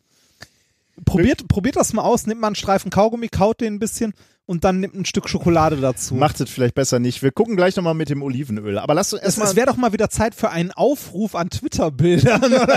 Bitte nicht. Bitte nicht. Hashtag der braune Salon. ja. das, wenn das in die Medien gespült wird. Ja, dann sind wir, dann sind wir unten durch. ähm, okay, wir, wir hören erstmal kurz ein Stück Musik, oder? Mhm. Ähm, und zwar ein äh, Musikstück, äh, was uns der äh, liebe Nas, Lars Naber geschickt hat, äh, der Macher von Auf Distanz, dem Astronomie-Podcast. Und zwar ähm, den Song SLS Gets Fired Up with Rock Legend Sticks Gone, Gone, Gone. Ähm, SLS musste ich, ich habe was gelernt bei diesem äh, Song. Äh, SLS ist die neue Trägerrakete, die die NASA baut Ah. ähm, um also ist ja ganz interessant eigentlich, ne? die, die stärkste Trägerrakete, die es gab ähm, oder die NASA hatte, war die, womit sie zum Mond geflogen sind, weil sie ja deutlich aus dem Mhm. aus der aus der Erdumlaufbahn raus mussten und ja auch nicht wenig Masse da äh, Richtung Mond äh, gebracht haben. Äh, und sowas gibt's halt im Moment gar nicht mehr oder hat hat, hat die NASA nicht mehr in ihrem Hm, in ihrer grad sagen, Garage stehen. Was ist mit SpaceX? Ja, die sind auch noch nicht so groß. Die, die können im Moment Satelliten hochbringen und so ein bisschen Versorgung für die ISS. Ja, aber haben die nicht auch gerade äh, für so eine mega super Falcon Vermutlich, ja. riesig? Ich weiß nicht, vielleicht ist die SLS auch sogar in Kooperation. Da habe ich mich jetzt nicht vorbereitet. Ja. Also so, so genau weiß ich da nicht. Auf jeden Fall soll das eine Ra Trägerrakete sein, die groß ist, die kompetent oder die äh, groß genug sein soll, um zunächst einmal Versorgung zur ISS zu gewährleisten, dann in der nächsten Ausbaustufe zum Mond zu gelangen und dann in der nächsten Ausbaustufe Leute auch zum Mars zu bringen. Und das mit der neu zu bauenden Raumkapsel Orion, die eben genau modular äh, ermöglichen soll, eben genau diese Mission ähm, zu äh, ermöglichen. Gut, und darüber wird jetzt gesungen in einer äh, Version der alten Rocklegenden Sticks, Stücks. Ah, Kennst kenn, du? ja, kenne ich sogar. Kennst du, kennst du, kennst Ja. du? Ja, die, die Musik ist so ganz klassischer Glam-Rock. So. Ja. Und das hört, hört man und da geht einem das Herz auf. Also, äh, viel Spaß damit. We will return American astronauts to the moon, not only to leave behind footprints and flags, but to build the foundation we need to send Am- Americans to Mars and be- beyond.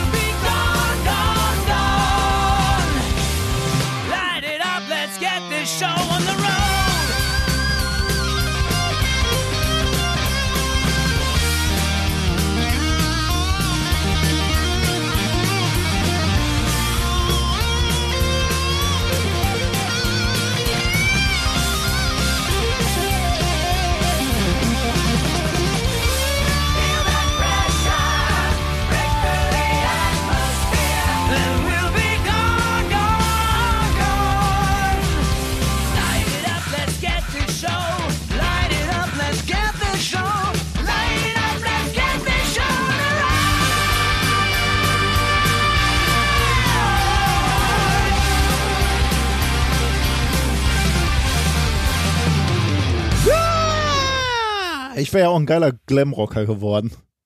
Glaube ich. Ach, das war der. Ich dachte, das bis. okay, jetzt erklär bitte die, die bunten Kleider da im Schrank. Genau, ja. So auftupierte Haare und so, das wäre richtig geil gewesen. Dicke Plateauschuhe und sich selbst nicht so richtig ernst nehmen. Wobei ich weiß gar nicht, die Glamrocker haben das wahrscheinlich todernst gemeint. Wer weiß? Man weiß es nicht. Man weiß es nicht. Hast du was rausgefunden bezüglich der Raketen? Ähm, ja, und zwar äh, dieses Space, Launch- äh, Space Launch System der NASA. Das Ding soll wohl in mehreren Stufen gebaut werden. Ähm, und es ist Block 1 genannte Version. Die man übrigens auch schon in diesem Video äh, gesehen hat hier, was wir gerade abgespielt haben. Da hat man so äh, Renderings davon gesehen, ähm, aber auch zum Teil die ersten äh, Raketenstufenversuche, also wo sie die so äh, parallel zum Boden ausrichten und dann schon mal so zünden. Mhm.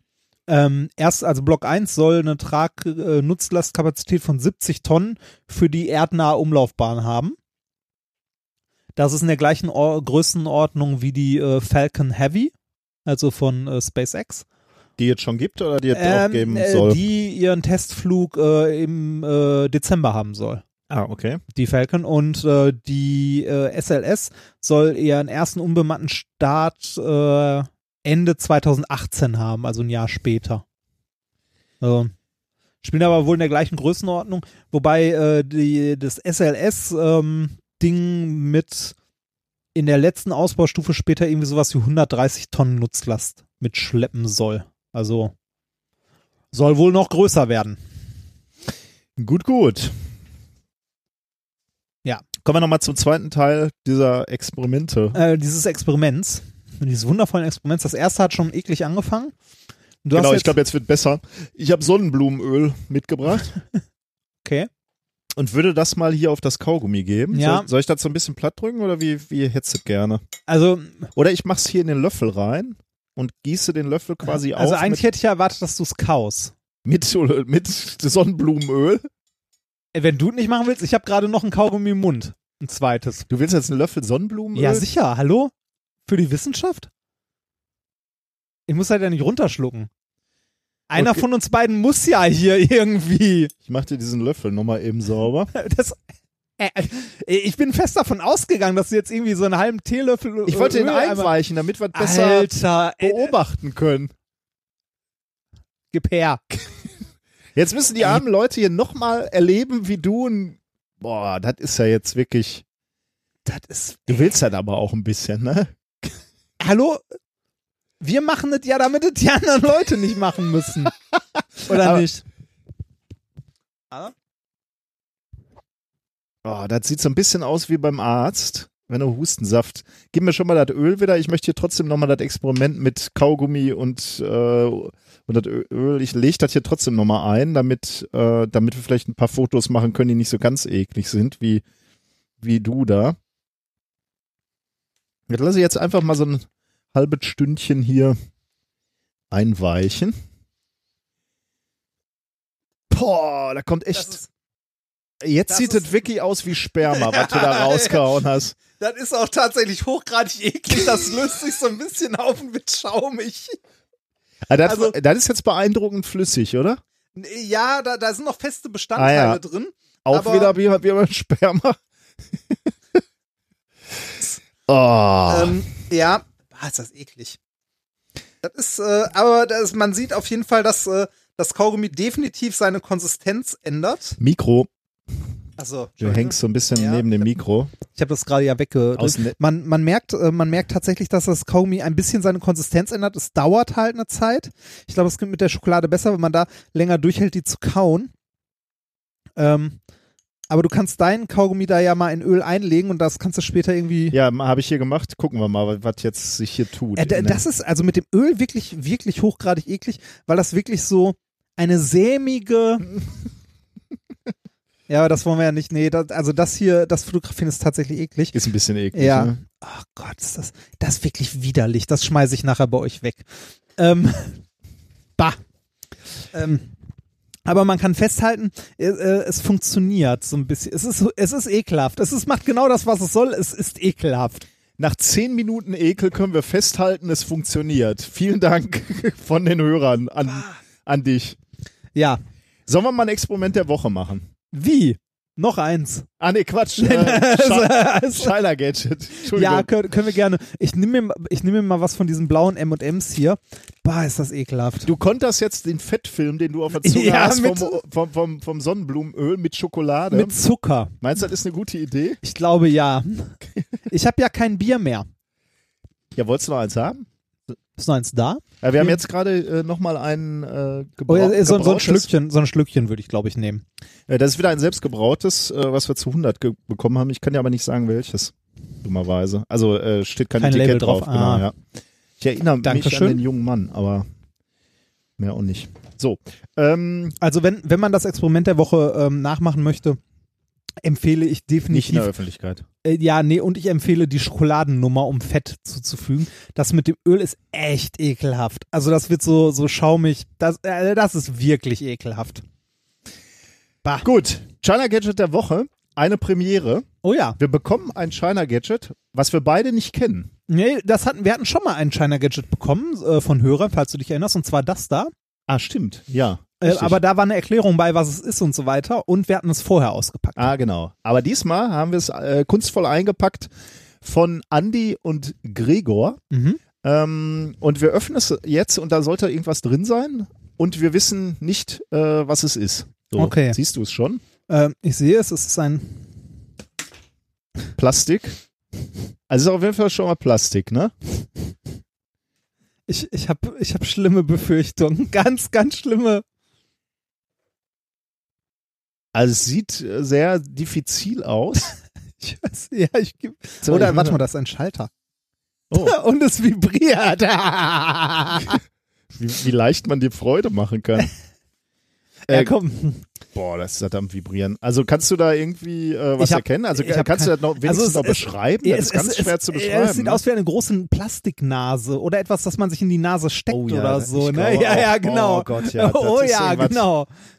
Oh, das ist wirklich was. Also zwei so kleine Plastik-Nupsis, die man sich, glaube ich, in die Nasenlöcher steckt. Ja, ich, ich weiß noch nicht, wo das so genau. Oh, hier ist, hier ist eine bebilderte Und dann, Anleitung bei. dann wird ein, ein anderes äh, Plastikteil auf den Nasenrücken gedrückt, scheint mir. ja, ja.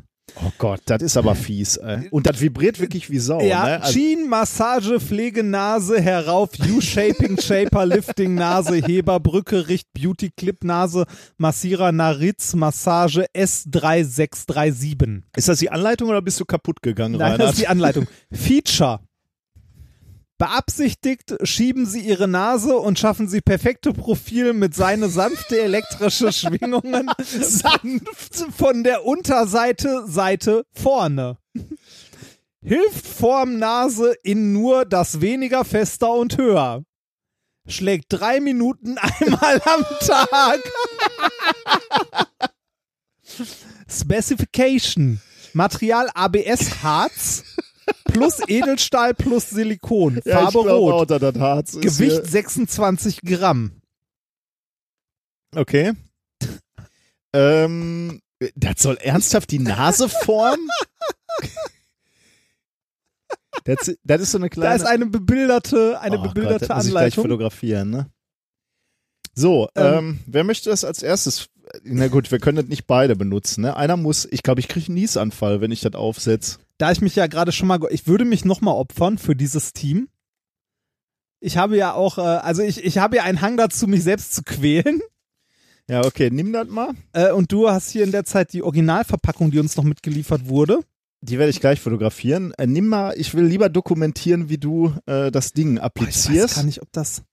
Boah, Das ey, da kriege ich die Krise. Also wenn ich das da aufsetzen würde und Achso, anschalte. die, die Feder ist jetzt hier rausgegangen, so. Ah, ja. Ach so, das drückt auch noch richtig Ja, auf ja, der das- Nase. Jetzt mal im, im Ernst, was sollte denn daran bewirken, dass sich deine Nase schön formt? ja wird, wird halt, wird halt lang, warte, dafür muss ich, glaube ich, die Brille absetzen. Ja, aber nur weil deine Nase vibriert, ändert, sie- äh, ändert sie, sie ja nicht ihre Form, oder? Also. du hast aber auch einen Zinken. so. Warte mal, Das nehme ich schon mal, bevor du jetzt in Tränen gleich ausbrichst. das hält gar nicht. das, aber vor, vorhin drückt das noch. Hab, hab ich, haben wir es schon kaputt gefummelt? Oh, jetzt ist, ist schon diese Feder rausgefallen. Sonst drücke doch einfach mit den Fingern an, oder? Ja. Bevor du das jetzt hier langatmig reparierst. Äh, Ja. Okay. Okay, er setzt es auf. Und es sieht, da fallen noch mehr Teile raus. Ah, ne, ist die gleiche. Äh, Ist das denn so richtig? jetzt mach an. So ist richtig. Jetzt mach an, das Vibrierding. Da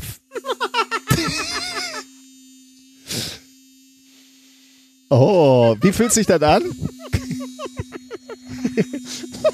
Wie fühlt sich das so an, Rainer? Aber ist, ist er angenehm oder?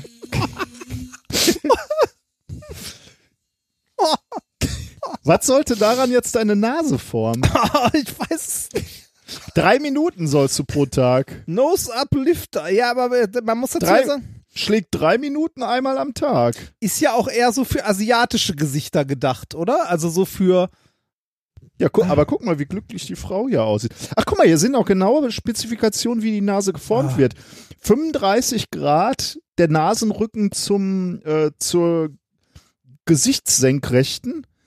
Ähm, Ja. 100 Grad Winkel zwischen Nasenrücken und Nasenöffnung, würde ich sagen.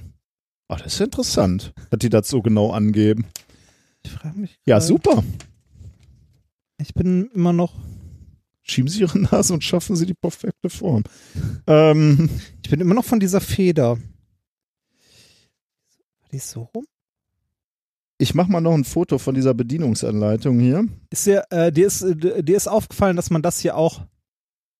Ja, ein, also diese Nasen äh, Die, ja, die, die ziehen. Tam Tampons. Ja, die, die ziehen deine Nase halt nach vorne. Ne? Wenn, wenn meine Nase nicht eh schon so spitz wäre. Ah, hier steht tatsächlich, ne? Äh, the vibration part for bridge of the nose. And, und das, was du gerade beschreibst, diese Tampons, die in die, in die Nasenöffnung äh, gesteckt werden. Nose holder makes bridge of the nose higher. Also drückt dir die Nasenlöcher nach oben. Ja. Das wollen wir ja alle haben, ne? Gerade ja. wir Männer ja. im zunehmenden Alter wollen wir ganz, ganz dringend, dass man uns mehr in die Nasenlöcher reinguckt. ja. Irgendjemand muss doch bestaunen, was da wächst. Also ich sag mal so, zum Kongress kündige ich schon mal an, der Herr Reinhard Remford wird eine ganz tolle Nase haben. Eine ganz andere Nase. Eine allem. du wirst vielleicht gar nicht wiedererkannt. Könnte sein. Könnte sein. Wenn du das regelmäßig drei Minuten applizierst. Ich glaube, das halte ich nicht aus. Sollen wir mal weitermachen? Ja, bitte. Vielleicht schiebe ich mir Bitte. das Ding gleich auch nochmal rein. Aber offline. Ich glaube, ich, ich bin da ganz empfindlich dran. Ich muss dann immer niesen bei sowas. Ich glaube, ich das, das, kann, das kitzelt sehr. Ja, glaube ich. Wird, wird schwierig für mich. Okay, kommen wir zum nächsten Thema. Thema Nummer drei. Der Winter der kleinen Hirne. Okay. Ähm, Waldspitzmäuse, Ah, unsere ja. Lieblingstiere. Ja, Ja, ja. Ähm, Das ist das geheime Minkorrekt-Maskottchen. Die Waldspitzmaus. führt im Prinzip ein Leben wie ein Tour de France-Fahrer. Warum? Weil sie in einen enormen Energiebedarf haben. Ich dachte schon, die spritzt sich durchgehend Epo. Dieser Schmerz. ähm, Ach ja, du gehörst ja mit da, ne? Nee, da- äh, das nicht, aber viele Idol, äh, Idole meiner Jugend wurden ja nachher dann als äh, Doper identifiziert. Und ich musste ganz oft in meinem Leben sagen, okay, das war jetzt wirklich schlimm, aber solange der nicht erwischt wurde, mag ich die Tour de France noch. Zwei Wochen später auch der. Gab es irgendeinen, der nicht? Ja. Wer? Jens Vogt. Der ist sauber. Noch. Nein, der wird auch nicht. Der ist sauber. Ja. All die Jahre ist der sauber gefahren. Ja. So wie äh, Nils Armstrong, Jan Ulrich. Oder wie hieß der? Nee, nicht Neil Armstrong. Lance. Äh, Lance Armstrong. Neil, Neil Armstrong war der andere. Das war Die der. rollende Apotheke. Aber der hat den Krebs besiegt. Der musste das nehmen.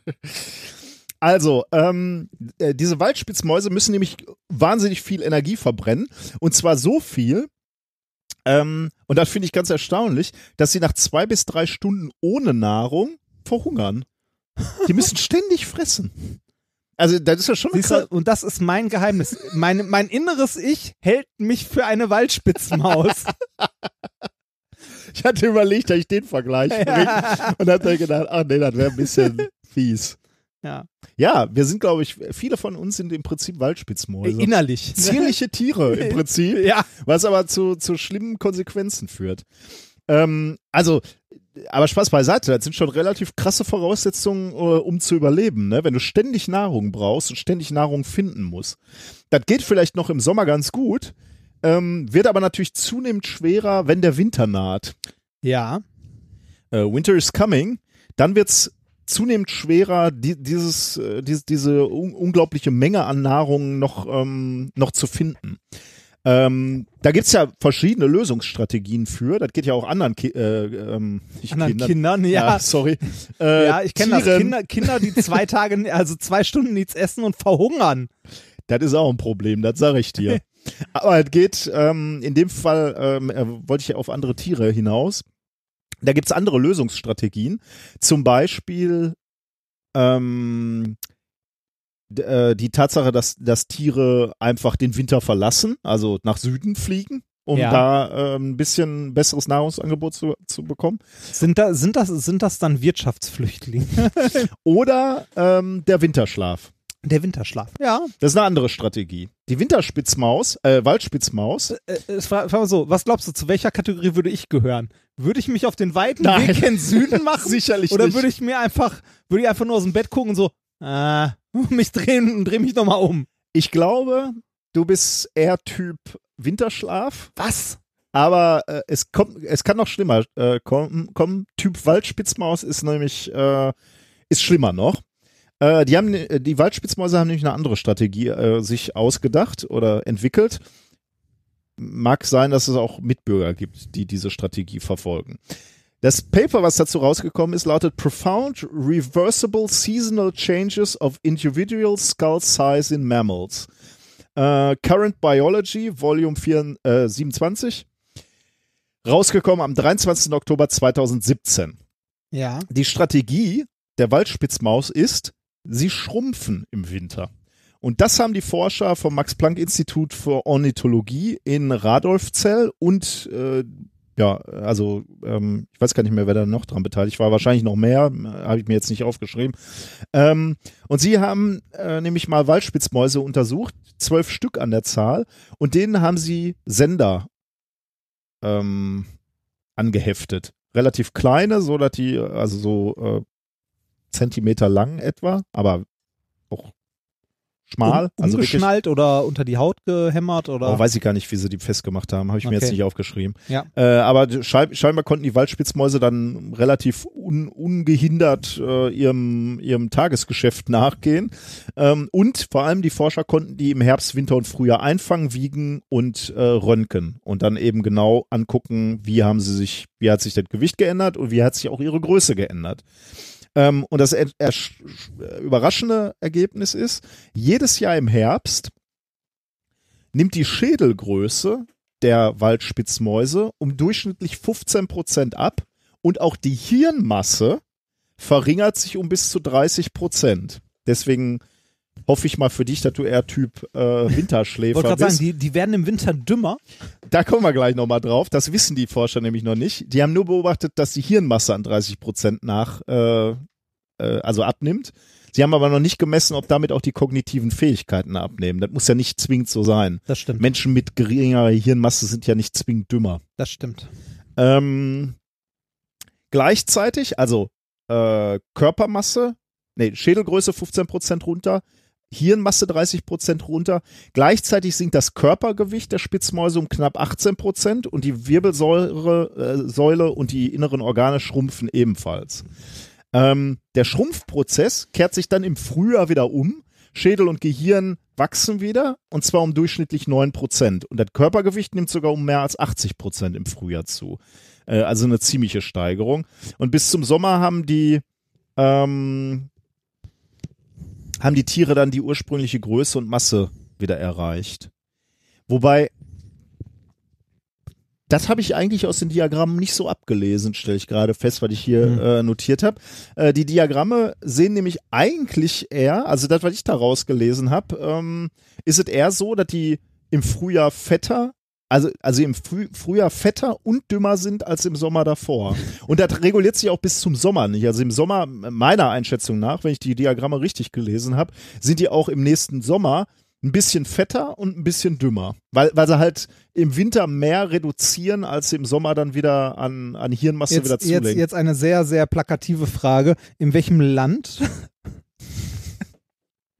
reden wir von der amerikanischen Spitzmaus oder reden wir von der europäischen Spitzmaus? Äh, nee, Deutschland eigentlich. Deutschland, okay. Mhm. Und? Wir werden also auch immer fetter und immer dümmer. Das weiß ich nicht, ob du das unbedingt übertragen solltest, aber ähm, es sieht, es sieht zumindest für die Spitzmaus so aus. Aber äh, das ist doch evolutionär bedingt nicht unbedingt eine intelligente, also nicht unbedingt eine, eine sinnvolle Sache, oder? Dass die Tiere fetter und dümmer werden. Wie, wie ich gerade schon gesagt habe, ob die dümmer werden, ist noch ja, nicht okay, geklärt. okay, ja. aber das, aber dass sie dicker werden und die Hirne kleiner werden, das ist doch nicht. Äh, ja, erst erstmal werden die auch dünner, ne, im Winter. Also äh, die werden nur im Frühjahr nehm, nehmen die halt extrem wieder an Körpergewicht zu. Ja, und, und- und das Gehirn nimmt auch wieder zu, aber natürlich nicht ganz so viel. genau, aber, aber nicht wieder auf das ursprüngliche, Ja, oder? Das also, ist das, was ich aus den Diagrammen rausgelesen okay, aber das, habe. aber das würde doch heißen, sie werden fetter und äh, die Hirne werden kleiner. Ja, ich kann es nicht ändern. Ähm, das ist tatsächlich das erste Paper, wo äh, so eine reversible Veränderung von Schädelgröße und Masse bei einem Säugetier beobachtet wird. Ähm, normalerweise kennt man von Säugetieren, dass Kopf und Skelett nur in eine Richtung wächst, nämlich es wird alles über das Leben größer und irgendwann stagniert es und bleibt bei einer Größe. Und in ganz, ganz seltenen Fällen kann sich die Körpergröße auch anpassen, wenn harte Umweltbedingungen vorliegen. Aber dass es wirklich so reversibel ist und halt immer so einem Zyklus, so einem Jahreszyklus unterliegt, wurde bisher noch nicht beobachtet. Ähm, deswegen kann ich da jetzt nicht viel äh, mehr zu sagen. Warum überhaupt, das habe ich gerade vergessen, warum gehen die Wissenschaftler überhaupt davon aus, dass es Sinn macht, äh, Körpervolumen und, und Masse zu reduzieren? Natürlich klar, weil er dadurch dann auch Energie spaßt, diesen Körper zu erhalten. Also genauso Ja. wie, wie, äh, wie der äh, Der Kalorienbedarf von größeren, Genau, schwereren Menschen ist halt deutlich Ja, größer genau. als der von kleinen. Bevor jetzt in den Kommentaren äh, riesiges, äh, riesiges Geschrei kommt, es hängt natürlich auch immer davon ab, ob der kleine Mensch viel Muskelmasse hat und der fette Mensch, Ja. der große, nicht viel Muskelmasse, bla bla bla. Vorausgesetzt Muskelmasse und so ist alles im Durchschnitt, dann verbraucht der fette Mensch mehr Kalorien als der dünne Mensch.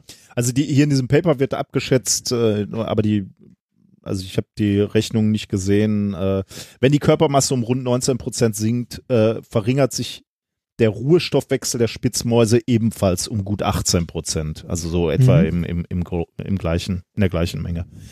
Äh, und das heißt halt, die Spitzmaus braucht effektiv im Winter weniger Nahrung und kann so, so irgendwie über den Winter kommen eben eine Alternativstrategie zum Wegziehen oder zum Winterschlaf. Ähm, was die Wissenschaftler jetzt auch noch nicht sagen können, ist, wie genau diese Stru Schrumpfkur stattfindet bei den Waldspitzmäusen. Sie gehen davon aus, ähm, dass äh, Knochenmaterial an der Schädelnaht äh, resorbiert wird. Das würde dann schon mal erklären, wie dieser, Ah, wie der okay. Schädel wieder Der kleiner wird. schrumpft, Ja. Aber es werden ja auch die Organe kleiner und so. Also was da in, in dem Körper alles äh, sich abspielt, ist noch überhaupt nicht untersucht und soll ähm, als nächstes gemacht werden. Und was ja eben auch als? Und wieder sehen wir, die, diese ganzen Comics wie Ant-Man und so sind gar nicht so weit weg von der Realität. ja, wenn du dann isolierst die, den, äh, den Mechanismus, dann können wir uns auch klein Dann machen. ein bisschen Genfu. Äh, und was auch noch nicht klar ist und was die Wissenschaftler sich auch noch angucken wollen, ist genau das, was du jetzt gerade die ganze Zeit äh, suggeriert hast, äh, ob die kognitiven Leistungen der Spitzmäuse im Winter auch nachlässt. Also ob sie dümmer werden. ja. Muss man mal gucken. Weiß ich nicht. Ich würde auch gerne nochmal, also ich habe, wie gesagt, ich habe mir die Diagramme angeguckt und, und von, von Sommer zu Sommer sehe ich die, eben den Trend, dass sie, dass die Schädel kleiner und die Körper fetter werden. Ähm, jetzt haben sie aber nur über einen Zyklus gemessen, so. Ich weiß nicht, ob man vielleicht, wenn, wenn sie jetzt irgendwie über, ähm, über mehrere Winterseen messen würden, dass sie dann irgendwie, dass sich dann doch irgendein Gleichgewicht einstellt. Ich weiß nicht mal, wie alt die Mäuse waren, die sich da angeguckt haben. Also ob, man da noch einen Unterschied sieht zwischen jungen Mäusen Mhm. oder alten Mäusen, müsste man noch mal gucken. Habe ich mir nicht, äh, habe ich jetzt nicht rausgeschrieben äh, und habe unter dem Aspekt nicht gelesen. Aber interessante Strategie, mal so schrumpfen. Ja. Klein machen. Kann man mal machen. Genau, Muckeln. klein machen. Fuckeln, genau, Karriere. klein machen, klein machen, nicht auffallen. genau. Und dann im nächsten Jahr fetter und mit einem kleineren Gehirn wiederkommen. das ist doch mal eine Strategie. Bei manchen Mitmenschen hat man das Gefühl, genau so kommen sie immer wieder aus dem Winter, oder? Ja, das. Ich muss ja sagen, ich bin ja jetzt schon ein bisschen deprimiert, weil ja, äh, ich weiß, du hörst es nicht gerne, aber Sommer ist vorbei. Und jetzt kommt tatsächlich die dunkle Jahreszeit, steht vor der Tür. Jetzt werden demnächst die Uhren auch noch umgestellt. Wurden umgestellt. ja. Jetzt wurden gerade auch noch die Uhren umgestellt. Ähm, Wir sind so beschissene Lügner, Ja, ne, was die ne. Aufnahmezeit eine, betrifft. eine Stunde zurück. Oder vor? Weißt du es? Ey, neulich hat mir einer äh, irgendwie so eine Eselsbrücke dazu ja, genannt. mir die ominöse Frau. Das mit den Möbeln rausstellen Ja, dann reinstellen. Hast du mit, Moment, hast Nee. du mit der ominösen nee, nee, Frau war gesprochen? nicht, das war ein Typ auf jeden Fall. Mir, mir, mir hat das die ominöse Frau mit den Gartenmöbeln Ja, erklärt. mir auch mit Gartenmöbeln. Genau. Dann hat die ominöse Frau mit dem Typen gesprochen, der mir das erklärte. Weil ich weiß sicher, ich glaube, das war der Kissen. Ha, Ähm, also, dessen Vornamen wir jetzt nicht nennen. Damit, äh, also Gartenmöbel raus. ja, Aber heißt das dann äh, Uhr nach vorne oder was? genau. Vors Haus Vor- stellen? Genau, Ja. ist halt vorstellen. Und im Winter räumst du sie wieder rein. dann ziehst du, dann stellst du zurück. Ah, okay. Ja, macht Sinn. Ja. Okay, dann hätten wir das verstanden. Ja. Jetzt muss ich nur noch wissen, wann. Wie, wann? Wann das passiert? ja, an welchem Tag. An dem Tag, wo du eine Stunde zu spät zur Ja. Arbeit kommst. Das fällt ja nicht auf. Ja. immer, immer diese neuen Jobs. Genau. Äh, ja. Okay. Ähm, wie kam man jetzt auf die Uhrenumstellung? Äh, mit, also weil, weil, weil ich gejammert habe, dass jetzt wieder dunkel ah, genau. und Winter du, worauf und, wolltest du hinaus mit deinem Gejammer? äh, ja, nee, dass jetzt äh, der Winter wieder vor der Tür steht und äh, vielleicht kommen wir im nächsten Jahr auch wieder mit mehr Gewicht und kleineren Hirn. In diesem Podcast? ja, ja. Die Wahrscheinlichkeit ist groß. Ja. Ach, Ja, gut, kannst nichts machen. Dann, Ja. Aber unsere Hörer werden ja auch dümmer und fetter. Das ist das Schöne. Das heißt, wir. also unsere Hörer werden jedes Jahr schöner. Schöner. ja. Natürlich. Nein, aber wir, wir, wir, wir verblöden halt alle gleich, ne? Ja, wenn, wenn die. Spitzmaus, der Spitzmaus-Mechanismus auch bei uns Das gilt. stimmt. Von daher. Hast du noch ein Thema für uns, solange Nee, wir noch Intelligenz genug sind, dem zu folgen? Ja, ja ich kann es versuchen. Ähm, wobei ich äh, bei diesem Thema jetzt schon um Nachsicht äh, bitte von Menschen, die sich damit besser auskennen. Davon haben wir wahrscheinlich unter den Hörern einige. Ähm, das Thema ist Geistesblitz. Es geht ein bisschen darum, wie, äh, wie wir lernen oder generell wie Lernen funktioniert. Ähm, habe ich mir den Papernamen überhaupt aufgeschrieben, wo wir gerade bei. Ah ja, habe ich da unten. Ähm, äh, wie, wie lernen wir? Also der Mensch lernt ja folgendermaßen: Herdplatte, psch, aua. Macht er vielleicht nochmal, aber. Ähm, Sehe ich, sehe ich immer wieder bei kleinen Kindern, ne? The burnt hand teaches best. Also nix lehrt dich so viel, wie wenn das mal so richtig wehgetan hat. Ja, das, ne, also, Also, man, man probiert halt random Sachen aus und irgendwann lernt man. das eine tut gut. Das, genau, das eine ist gut, das andere nicht. Und das, was gut ist, macht man häufiger. ja. Und das, was nicht gut ist, lässt man halt Ja. irgendwann. Ne? Also was einem nicht, nicht so, äh, nicht so ähm, gut gefällt. Also wir lernen, äh, vor allem wenn es darum geht, selbstständig zu lernen und nicht durch einen Lehrer, der einem irgendwie sagt, was richtig ist oder falsch, funktioniert das halt genau über diese, über diese Variante. Äh, wir machen Erfahrungen und gute Erfahrungen äh, werden gefestigt und schlechte Erfahrungen ähm, werden halt äh, abgespeichert als ist nicht gut, sollte man so nicht machen. Ja. Mm, Wie gesagt, an dieser Stelle ähm, einmal kurz, äh, wenn es nicht 100% richtig ist, bitte nicht hauen. Ich versuche so gut zu erklären, wie ich kann. Es geht nämlich ein bisschen um neurale Netze. Oh je. Ja, genau. Ja, genau, da sind wir. Äh, an dieser Stelle ein, äh, eine kurze Sache, die ich noch zwischenschieben muss. Äh, AlphaGo haben wir ja reichlich drüber gesprochen. Ähm, als ich äh, Recherche für diese Sendung gemacht habe und vor allem bei diesem Thema ist äh, noch ein kleiner Artikel an mir vorbeigeflogen, AlphaGo Zero. Äh, AlphaGo Zero ist quasi die Weiterentwicklung von AlphaGo, die nicht mehr von, ähm, von Menschen trainiert wurde. Also äh, den, wo ein Mensch quasi äh, so und so viele Testspiele dem Ding eingegeben hat, sondern AlphaGo Zero ist äh, die weiterentwickelte Variante, wo ähm, AlphaGo gelernt hat, sich selbst zu trainieren.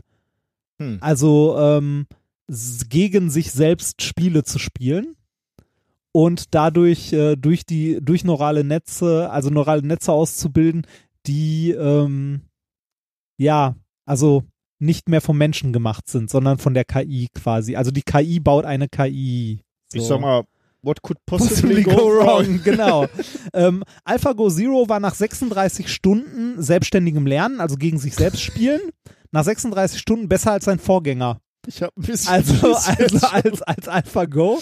Äh, der musste mehrere Monate trainiert werden, also mit, mit Beispielspielen, mit äh, richtigen Spielern, bis er halt, äh, darüber haben wir auch berichtet, diesen Großmeister geschlagen hat. Der, hat- der, der hat diese AlphaGo die ganze Zeit schon immer gedacht, schneller, schneller, gib mir mehr Input. Richtig, es wurde nämlich im Grunde durch die Limitiert durch den Menschen. Genau, Ne? limitiert durch den Menschen, der ihm halt den Input gegeben Ja. hat, beziehungsweise ihn trainiert hat. Und jetzt hat AlphaGo Zero halt äh, selber, also gegen, also sich selbst trainiert. Wie hieß dieser 80er Jahre Film, äh, wo dieser Computer äh, immer den, den, äh, die, den Atomkrieg so Jeder. Äh, also mit dem Atomkrieg, das war Wargames. Wargames, wo er am Ende gesagt hat, äh, so zu der Erkenntnis kam, was nutzt ein Spiel, wenn es keinen Sieger gibt? Ne? ja, genau. Warum soll der einzig, der einzig äh, gewinnbringende Zug ist, nicht, zu spielen. Mhm. Genau. Geil. Eigentlich Ja. geiler Film. Ne? Ja, genau. Also wo, wo der Atomkrieg quasi mit Tic-Tac-Toe. Natürlich. Ja, natürlich, natürlich, ne? Also so in die Richtung geht's ja, Ja. auch, ne? Nur AlphaGo wird wahrscheinlich zu dem Schluss kommen, hm, wenn ich die Menschen vernichte. ja, so, ja, hier, ein Zug gefunden. Ich weiß. ja, ähm, auf jeden Fall AlphaGo Zero ähm, war nach 36 Stunden Lernen, selbstständig Lernen, besser als sein Vorgänger, der mehrere Monate trainiert wurde, um diesen Großmeister zu schlagen. Nach 72 Stunden, also nochmal 36 Stunden Lernen, haben äh, die Forscher bei Google ähm, AlphaGo Zero gegen den alten AlphaGo, also gegen das alte AlphaGo-Netz quasi antreten lassen. Und Alpha Zero hat ähm, das normale AlphaGo in 100 Spielen 100 zu 0 geschlagen. Nach, nach 72 Stunden Lernen hatte der alte keine Chance mehr. Alter, ja. Das ist ein bisschen gruselig, Bisschen, oder? Ja, klein Ich bisschen. meine, okay, das Ding das heißt, das Ding ist gelaufen, ne? Also da wird jetzt nie mehr ein Mensch gegen antreten Richtig, können. genau, Ja. das ist gelaufen. Also, denke ich mal. Gut. Das ist schon, ne? An dieser Stelle, hier, I welcome My Robotic Overlords. Go, go Overlords. Ja, ähm, warum, warum habe ich das noch erwähnt? Um, um AlphaGo an sich äh, geht es gar nicht, sondern um die Technik, die dahinter steht, und zwar diese neuralen Netze. Und ähm, die sind bisher zum Großteil oder fast komplett in Software implementiert. Ne? Also das äh, eine, eine ganz, ganz stark vereinfachte Beschreibung, wie funktioniert so ein neurales Netz. Man hat mehrere Neuronen, also kleine Knotenpunkte in mehreren Ebenen. In der ersten Ebene werden die Neuronen halt, also diese Neuronen, diese virtuellen, ähm, mit Informationen gefüttert und leiten dann entsprechend Signale, wenn, wenn sie halt ne, etwas tun sollen, diese Neuronen, also wenn die eine Aktion auslösen, ähm, ein Signal an die zweite Ebene von Neuronen weiter. Und da ist es so, dass alle Neuronen der ersten Ebene mit allen der zweiten verbunden sind. Mhm. Die in der zweiten äh, Ebene, die Neuronen, gehorchen auch wieder entsprechenden Regeln und senden selber nur, wenn die Signale, die bei ihnen ankommen, von der Ebene darüber ein gewisses äh, Schwellenwert. genau einen gewissen Schwellenwert überschreiten. Wenn dieser Schwellenwert überschritten wird, senden die halt weiter an die nächste Ebene und so weiter und so weiter, bis man irgendwann bei einer Ebene angekommen ist, die halt ein ausführendes Element Ah, hat. okay. Also man hat oben eingebendes, unten ausführendes und das Ganze hat dann noch, also hat wieder eine Rückkopplung, ne, so dass ähm, dass das, man das Ding halt trainieren kann und äh, dass ähm, dann ähm, die Züge, die oder die Aktionen, die positiv waren, in der äh, Software anders gewichtet werden, sodass an diesen Stellen diese, äh, dieses Limit beispielsweise runtergesetzt wird, Okay. dass das schneller auslöst Ja. und diese Wege mathematisch ähm, halt Bevorzugt bevorzugt benutzt Okay. werden. Ne? Mhm. Und genau, also so kann man sich sehr stark vereinfacht so ein neuronales Netz vorstellen, dass man äh, ganz viele Einheiten hat, die in verschiedenen Lagen übereinander organisiert sind und man da halt immer wieder mit Rückkopplung quasi äh, das Event durchläuft, bis sich halt äh, in der Software quasi Wege ausgebildet haben, also bis es trainiert Ja. wurde, wie man auf einen gewissen Zielwert hinarbeitet. Das kann jetzt wie bei Alpha, äh, also bei AlphaGo sehr komplex sein. Ne, das kann aber auch was ziemlich Einfaches sein, wie ein Roboter, der irgendwie einer Linie folgen soll. Ne, der Roboter äh, sieht irgendwie mit einem Fotosensor so ne, äh, Linie, ich fahre immer weiter geradeaus und die Linie macht einen Knick, dann wird das Signal irgendwie von dem Fotosensor kleiner, das ist was, was er nicht will.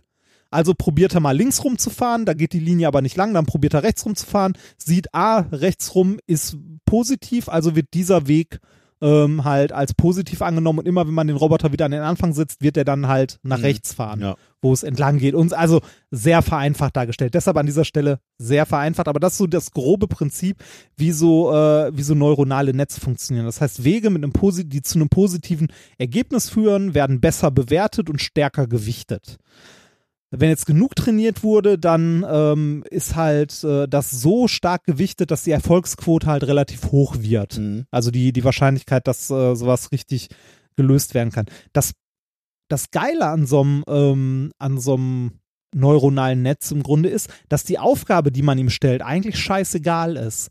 Weil wenn es nur lange genug äh, trainiert, quasi, wird es die für ihn, also wird das, äh, das neuronale Netz das für sich, also die für sich beste Lösung finden.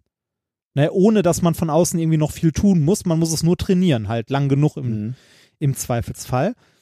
Ähm, bis das, also äh, ich habe jetzt, ich habe das mal konvergieren genannt. Das nennen die äh, Fachleute wahrscheinlich anders, aber das war so das, was aus der Mathematik für mich am ehesten daran kommt. Es konvergiert gegen irgendeinen Wird Zustand. immer besser, bis genau, bis halt irgendwann so Optimum genau bis ein ist, Optimum ja. erreicht ist. Genau, Muss nicht das absolute. Optimum Nee, das- sein, das könnte genau. so, ein, äh, so ein lokales Optimum sein. Genau, aber das Ding kann halt lernen. Und die Ja. Aufgabe, welche Aufgabe bewältigt werden muss, ist für die Grundarchitektur, die dahinter steckt, im Grunde aber egal. Mhm. Sondern es geht immer nur um, was geht rein, was kommt raus und dieses Feedback, die Feedback-Schleife. Das äh, an sich ist halt egal. Unser Gehirn funktioniert sehr ähnlich. Äh, da, daher auch der Name neuronales Netz. Ähm, wir haben bei uns im Gehirn auch Neuronen, die miteinander verbunden sind. Äh, Also die Nervenzellen. Und äh, da funktioniert das ähnlich, dass wir auch ähm, Nervenzellen, die, wo halt äh, Signale entlanglaufen, neue Wege gebildet Die werden werden. stärker. Ne? Genau, Also die werden stärker, die werden häufiger genutzt, besser ausgebaut und die, die halt nicht genutzt werden, werden halt eher abgebaut. Mhm. Ähm, wobei das im Hirn ja nicht eine Sache ist, die einfach nur von den Signallaufwegen ist, sondern da passiert wirklich, da wird umgebaut. Ne? Also da werden wirklich neue Verbindungen auch wirklich äh, physisch aufgebaut. Und ähm, noch ein Unterschied ist, im Gehirn sind die Neuronen, die verknüpft sind, sowohl Rechner, also CPU quasi, als auch der Datenspeicher. Mhm. Ja, also okay. sind beides in einem, äh, während bei Computern die Sachen getrennt sind. Mhm. Ähm, so, man nennt das beim Hirn, also diese Art von Speicher, dass Speicher und Prozessor zusammen vorliegen und halt so Verknüpfungen gemacht werden, nennt man auch Plastizität. Also es ist plastisch abgebildet, dass ähm, die Aufgaben, die das Gehirn erfüllt, für die es äh, halt äh, wie so ein neuronales Netz trainiert wird, werden auch plastisch Da ausgebildet. sind auch Strukturen, physikalische Strukturen Genau. für da. Ne? Genau. Und eigentlich wäre es ja geil, wenn man bei einem neuronalen Netz, äh, das man jetzt am Computer baut, diesen ganzen Ballast, den man mit sich rumschleppt, diese äh, ganzen Neuronen, die man eigentlich gar nicht mehr braucht, weil ja, weil ja schon klar ist, wo das Ganze im Idealfall herlaufen soll, wenn man das weglassen könnte. Oder wenn man halt äh, wirklich die Signalwege, wo halt die Neuronen sind, die häufig benutzt werden, wenn man die tatsächlich, je öfter sie benutzt werden, äh, halt ausbaut, besser. Auch. Wie, also damit man noch mehr das Gehirn Also physikalisch, Gehirn genau, physikalisch genau, damit man es halt wirklich, also damit man so eine Plastizität erreicht wie im Gehirn halt, dass die Signalwege, wo häufig Signale langgehen, auch wirklich besser ausgebaut Damit werden. er auch nicht sofort weg ist, wenn mal Stromausfall ist, ne? Und man wird wieder anmacht, dann ist es wieder da. ja, oder allein damit es schneller geht, ne? Also damit man sagen kann, okay, jetzt die, die Leitungen zwischen dem Neuron und dem Neuron, ähm, äh, da nehme ich jetzt das Kupferkabel weg, da kommt jetzt eine Glasfaser hin, ne? Und äh, geht halt schneller. Also das, was wir in Deutschland nicht hinbekommen, einen Finger, What could possibly go wrong? Ja, aber ähm, wie gesagt, alles, was wir so an neuronalen Netzen Okay, haben, ist ja, ja. eh in Software abgebildet. Das ist mathematisch abgebildet und ähm, nicht plastisch in dem Sinne. Bisher. Aber genau, hier hatten ein paar Leute eine Idee und haben mal etwas gebaut äh, und das Ganze veröffentlicht. Das Paper, das ich vorstellen möchte, heißt On-Chip Photonic Synapse. Also eine photonische Synapse auf einem Chip. Ähm, das ist von Forschern aus Münster, Oxford und Exeter. Erschienen ist das Ganze in Science Advance am 27.09. Okay. Ähm, die, äh, also im Grunde habe ich jetzt äh, eigentlich schon erzählt, was die gemacht haben. Ich kann jetzt noch ein bisschen dazu sagen, wie die es technisch umgesetzt haben. Die haben ein Phase Change Material genommen, also ein Material, das unter gewissen Eigenschaften seine, äh, ja, seine Phase ändert, seine Struktur. Und äh, die haben das Ganze gemacht mit einem äh, Material, das winzige Scheiben von Germanium, Antimon und Telluritverbindungen äh, enthält. Mhm. Das ist dann E GE2SB2TE5. Das ist ja handlich, da kann man Genau. drauf kommen. Genau. Dieses, äh, dieses Zeug hat eine interessante Eigenschaft und zwar ähm, ist das, äh, kann man das als Lichtleiter benutzen. Und je häufiger da ein Laserpuls, also die haben, ähm, ich glaube, einen 50 Nanosekunden gepulsten Laser dadurch geschickt als Signal, ähm, immer wenn der eine gewisse Anzahl von Durchläufen erreicht hat, ändert das Zeug seine Phase, wenn Oh. eine gewisse Energie durchgegangen ist. Also das Zeug ändert seine Phase und wird besser, leitfähig quasi. Aber für das einmal nur besser, oder? Licht. Ähm, nee, ich glaube, die hatten drei Stufen Ah, insgesamt. Also m- mehrmals. Mhm. Je, je häufiger äh, das äh, Licht durchgeht, desto Okay. besser wird's. Immer ab einem bestimmten Schwellenwert, wenn irgendwie 100 Signale durchgegangen sind, dann wird's einen aufgewertet sozusagen. Das ist wie die Straßen bei die Siedler. Wieso, die werden doch nicht besser, wenn sie. Doch, wenn die häufiger benutzt werden, bauen die Siedler die aus. Du hast am Ach Anfang so. Trampelfahrt. Nicht, ich dachte jetzt Siedler von Katan. Ja, ich meine das Computerspiel, Ja, die ja, Siedler. okay. Äh, wenn, die, wenn die häufiger benutzt Ja. werden, werden die halt ausgebaut und so, und so weiter. Genau, genau so in die Richtung geht das. Äh, nur dann halt hier wirklich mit, äh, im Material, also dieses Material, diese, ähm, äh, diese Germanium-Antimontelur-Verbindung, ähm, ändert tatsächlich die Phase und wird besser durchlässig oder besser leitfähig für das Lichtsignal. Äh, Im Ruhezustand liegt das Ganze kristallin vor und wenn da die Signale ähm, in Form von Laserpulsen jetzt mehrfach durchlaufen, dann verändert sich die Kristallstruktur so, dass das Ganze durchlässiger wird und das Signal besser weitergeleitet wird.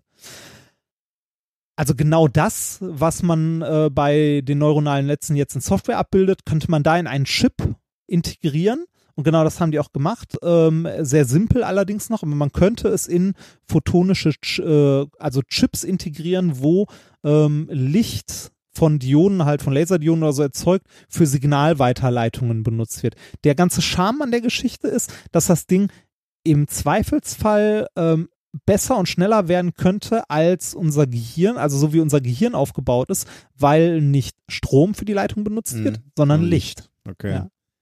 Das heißt, äh, wir können, vielleicht haben wir irgendwann wirklich dieses, also alles zusammen, so AlphaGo und so. Aber reicht das jetzt schon, diese drei, drei Stufen äh, die, der, der Signal, Ich glaube, ich glaube, es waren drei Stufen. Ich muss noch mal ins Paper gucken. was auch immer, es ja. sind ein paar Stufen. Also Ja. beim, beim Gehirn hätte ich jetzt so irgendwie vom Gefühl her gesagt, das ist eher so ein ähm, Äh, Im Grunde, ja, im Grunde reicht es, weil ähm, du, ähm, du kannst das ja auch noch einstellen, wie, also wie, wie stark der Laserpuls ist, wie lang und so weiter. Wenn du daraus jetzt ein äh, neuronales Netz tatsächlich aus, aufbaust, also mehrere Ebenen aus dem Zeug und dann wieder halt Signal, äh, Signale durchlaufen lässt, hast du irgendwann auf diese Arbeit, die dieser Chip verrichten soll, ein hochspezialisiertes Mhm. Netz, das selbstständig gelernt hat, besser zu werden. Und genau die Wege, die häufig genutzt werden, sind deutlich besser, also sind so weit ausgebaut, dass sie besser sind als die anderen. Das ist quasi ein selbstlernender Chip.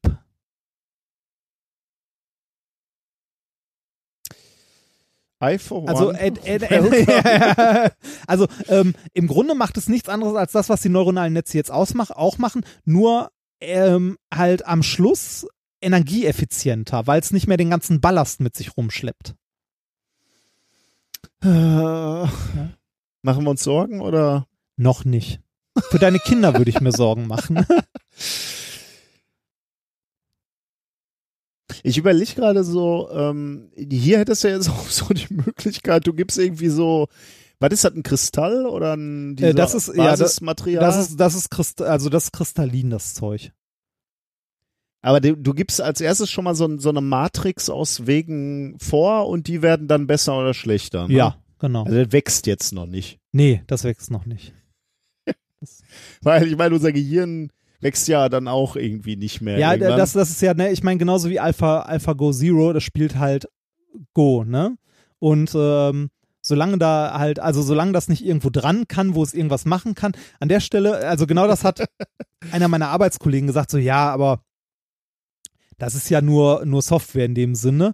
Und dann fragte ich ihn, wie viele Menschen arbeiten nochmal in der Gigafactory von Tesla und schrauben an den Autos? Ja, Und das Militär ist doch auch mal ganz vorne dabei, wenn es darum geht, ach, wir könnten dieser Drohne doch ein bisschen Intelligenz verpassen, dann könnte die selber entscheiden, ob sie feuern will oder nicht. wie so oft, Ja. We're ending on a high ja note. ich, ich glaube, nee, äh, also um nochmal äh, das Ganze nochmal ernster, ähm, ich glaube, also so viel Sorgen muss man da sich äh, nicht machen. Ich sehe da eher die Chancen und finde es faszinierend, ähm, was sich da so getan hat. Ähm, mir hat äh, der Kollege ähm, genau zu dem Thema auch noch einen Talk ans Herz gelegt, den ich leider noch nicht gucken konnte. Ähm, äh, eine Keynote, die heißt äh, Super Intelligence, The Idea That Eats Smart People ähm, von Makeji Keglow- Keglowski oder so. Ich konnte es mir leider noch nicht angucken vom Webcamp in Zagreb. Ähm, vielleicht verlinken wir das Ganze noch. Da geht es genau darum, soll auch ein sehr unterhaltsamer Vortrag sein, ähm, dass ja Computerintelligenz immer besser wird, aber man sich eigentlich keine Sorgen machen muss.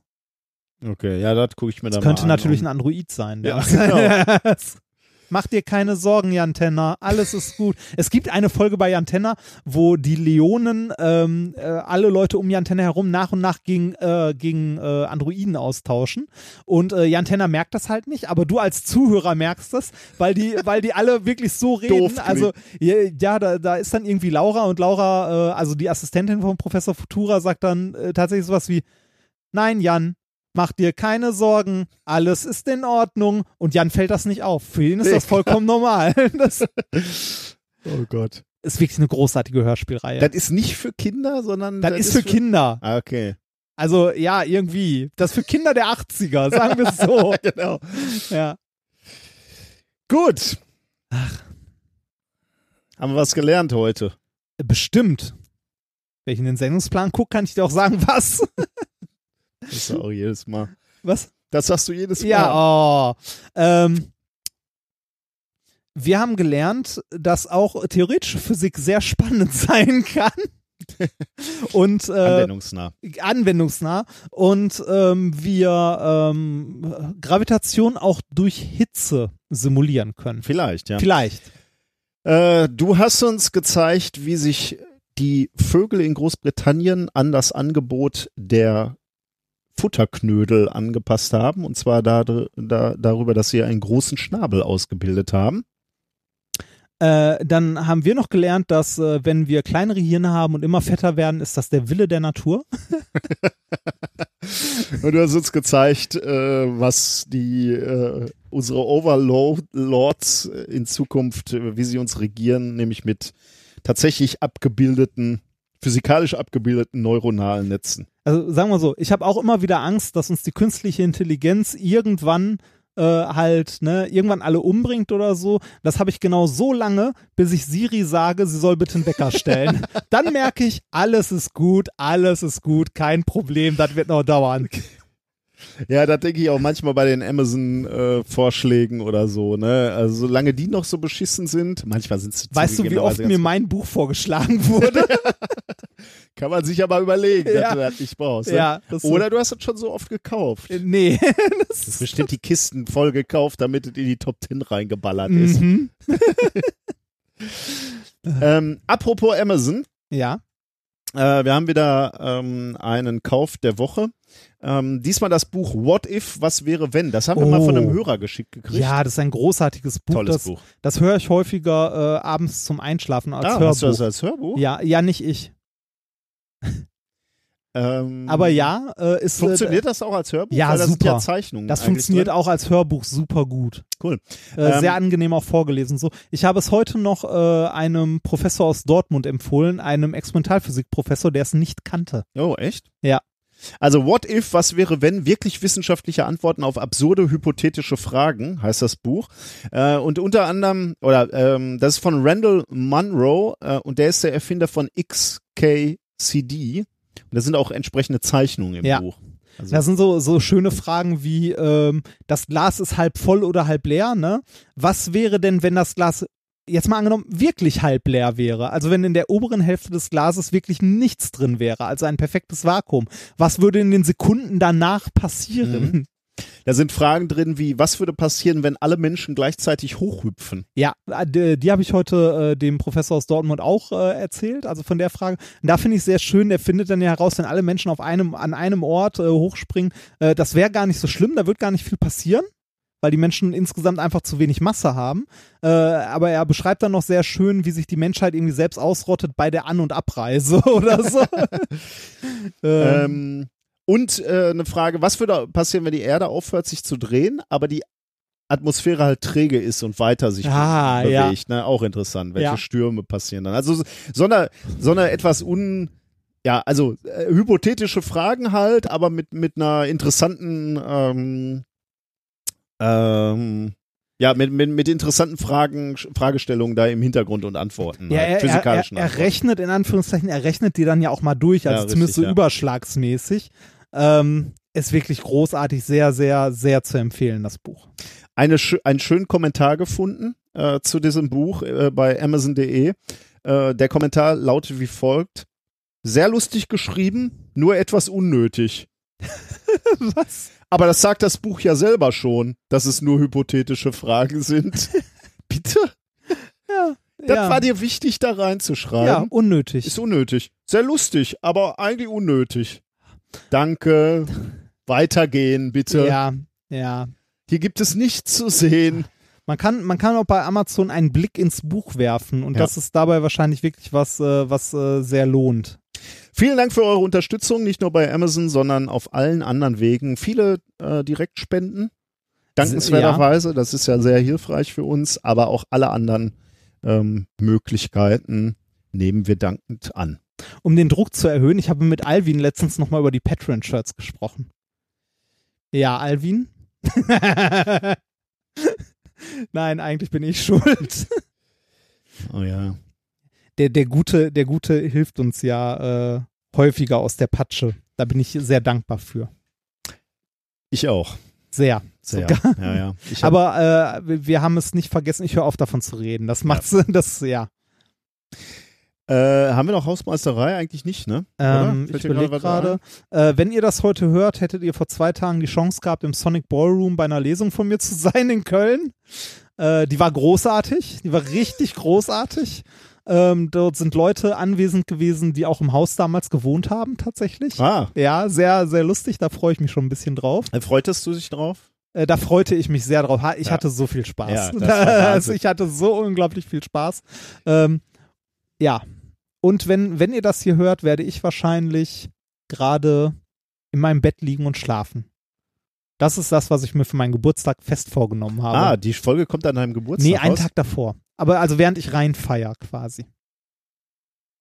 Ist dir bewusst, dass das hier die Halloween-Folge ist und wir haben es versaut? Ja, ich habe ja ganz am Anfang gesagt, die Halloween-Folge. Achso, das habe ich gar Am nicht. 31. Ich Ah. habe gesagt, der, äh, vom 31.10. die Oh. Halloween-Folge. Oh. Wir hätten auch ein bisschen Spuk und Grusel machen können. Stimmt. Ach. Aber Ja, wobei haben wir ja, ne? Ja, stimmt. mit deinem Experiment der Ja. Woche ja. war es ja sehr etwas gruselig. Gut, dann kommen wir eigentlich zum Ende, oder? Ich Hast du noch irgendwas? Nee, ne? Nee, ich, ich glaube ich glaube nicht. Habe ich irgendwas vergessen oder warum weißt du mir jetzt? Nee, nee, äh, ähm, tatsächlich nicht. Ähm, irgendwie äh, sind wir jetzt so plötzlich zu, äh, beim Ende. Ah. Das war Minkorrekt Folge 107 vom 31.10.2017. Morgen hast du Geburtstag. Richtig? Ich, Ich- ich, ich werde wieder älter. Ich bin weit weg im Urlaub. Ja, ich habe nichts anderes erwartet. Das, Wenn ich hier du, wäre, hättest, du hättest mir wenigstens mal einen Kuchen backen können, den ich in den Müll werfe. werde ich tun, da wo ich bin. Ja, es- Aber ich werde nicht sagen, wo das ist. und dann selber essen, ne? Am ersten Tage, wo ich zurückkomme, wirst, wirst du mein Gast sein und Oh. es wird dein Schaden nicht sein. Oh, ich bin gespannt. Schauen wir mal. Gut, haben wir das? Wir, wir enden mit einem äh, Song, der dürfte dir und Oh ja. deiner jetzigen Firma gefallen. Coding in the Name of. Ja, ich mag das Original auch sehr. Original ist Rage Against the Machine. Ähm, Killing in the Name of. Übrigens ein Song, den ich mit der Zivi-Band gespielt habe. Wir hatten eine zivildienstleistenden Band. Die war genauso erfolgreich wie meine andere Band. Ich wollte gerade sagen, Habt ihr euch einfach nur umbenannt? Das, Nein, das waren andere. Ja. Äh, das waren tatsächlich alles Zivildienstleistende beim Jugendamt. das, das heißt, du hast in mehr als einer Band erfolglos Schlagzeug Ja. gespielt? Sogar Okay. mehr als zwei. Oh. Äh, kann ich kann ich nächste Mal etwas weiter ausführen. Diese Zivi-Band hat eigentlich immer nur samstags geprobt. Samstags hatte den Effekt, dass äh, äh, ich habe freitags schon immer die ganze Nacht geprobt mit anderen, mein, meinen anderen unerfolgreichen Bands. Und ich hatte immer so einen leichten Kater, wenn wir uns samstags früh äh, mit dieser Zivi-Band ge getroffen haben. Und da haben wir so, so Nummern gespielt, unter anderem Rage Against the Machine, äh, Killing in the Name of. Hat also schon Bock gemacht. Äh, und der Gitarrist, von dem ich nicht mehr weiß, wie der hieß, hat immer Hefekloben gegessen, ähm, weil es sein Frühstück war und hat dann nach den Proben immer gesagt, lass uns mal noch über die Einkaufsstraße gehen mit den Instrumenten, wenn wir hier fertig sind, weil dachte, mit nix, ja. ja, habe ich schon mal Ja, erzählt, ja, mit nix lernt man besser Mädchen kennen, als, Als wenn mit- man Instrumente über die Einkaufsstraße Du hast trägt. dann deine Drumsticks. ich habe dann nicht mitgemacht. Ah, Ähm, Dra Drama werden ja sowieso nie angequatscht. Ja. Aber ich glaube, selbst bei Gitarristen funktioniert das. Du wirst doch nie angequatscht, weil er eine Gitarre dem Nein, da hat. musst du dich schon irgendwo hinsetzen Ja, und spielen. ja. Dann, dann Und selbst dann belächelt dich die Hälfte und die andere Hälfte, kommt drauf an, wie. Es gibt auch Leute, die das können. Also, das könnte sein, ja. Der Musikvorschlag kommt von Claudia. Ähm, ja, Coding in the Name of, vielen Dank dafür. Dafür und fürs Zuhören. Macht's gut. Ein Bis in, beschauliches Fest. Gruselt euch schön. Bis in zwei Wochen. Ciao.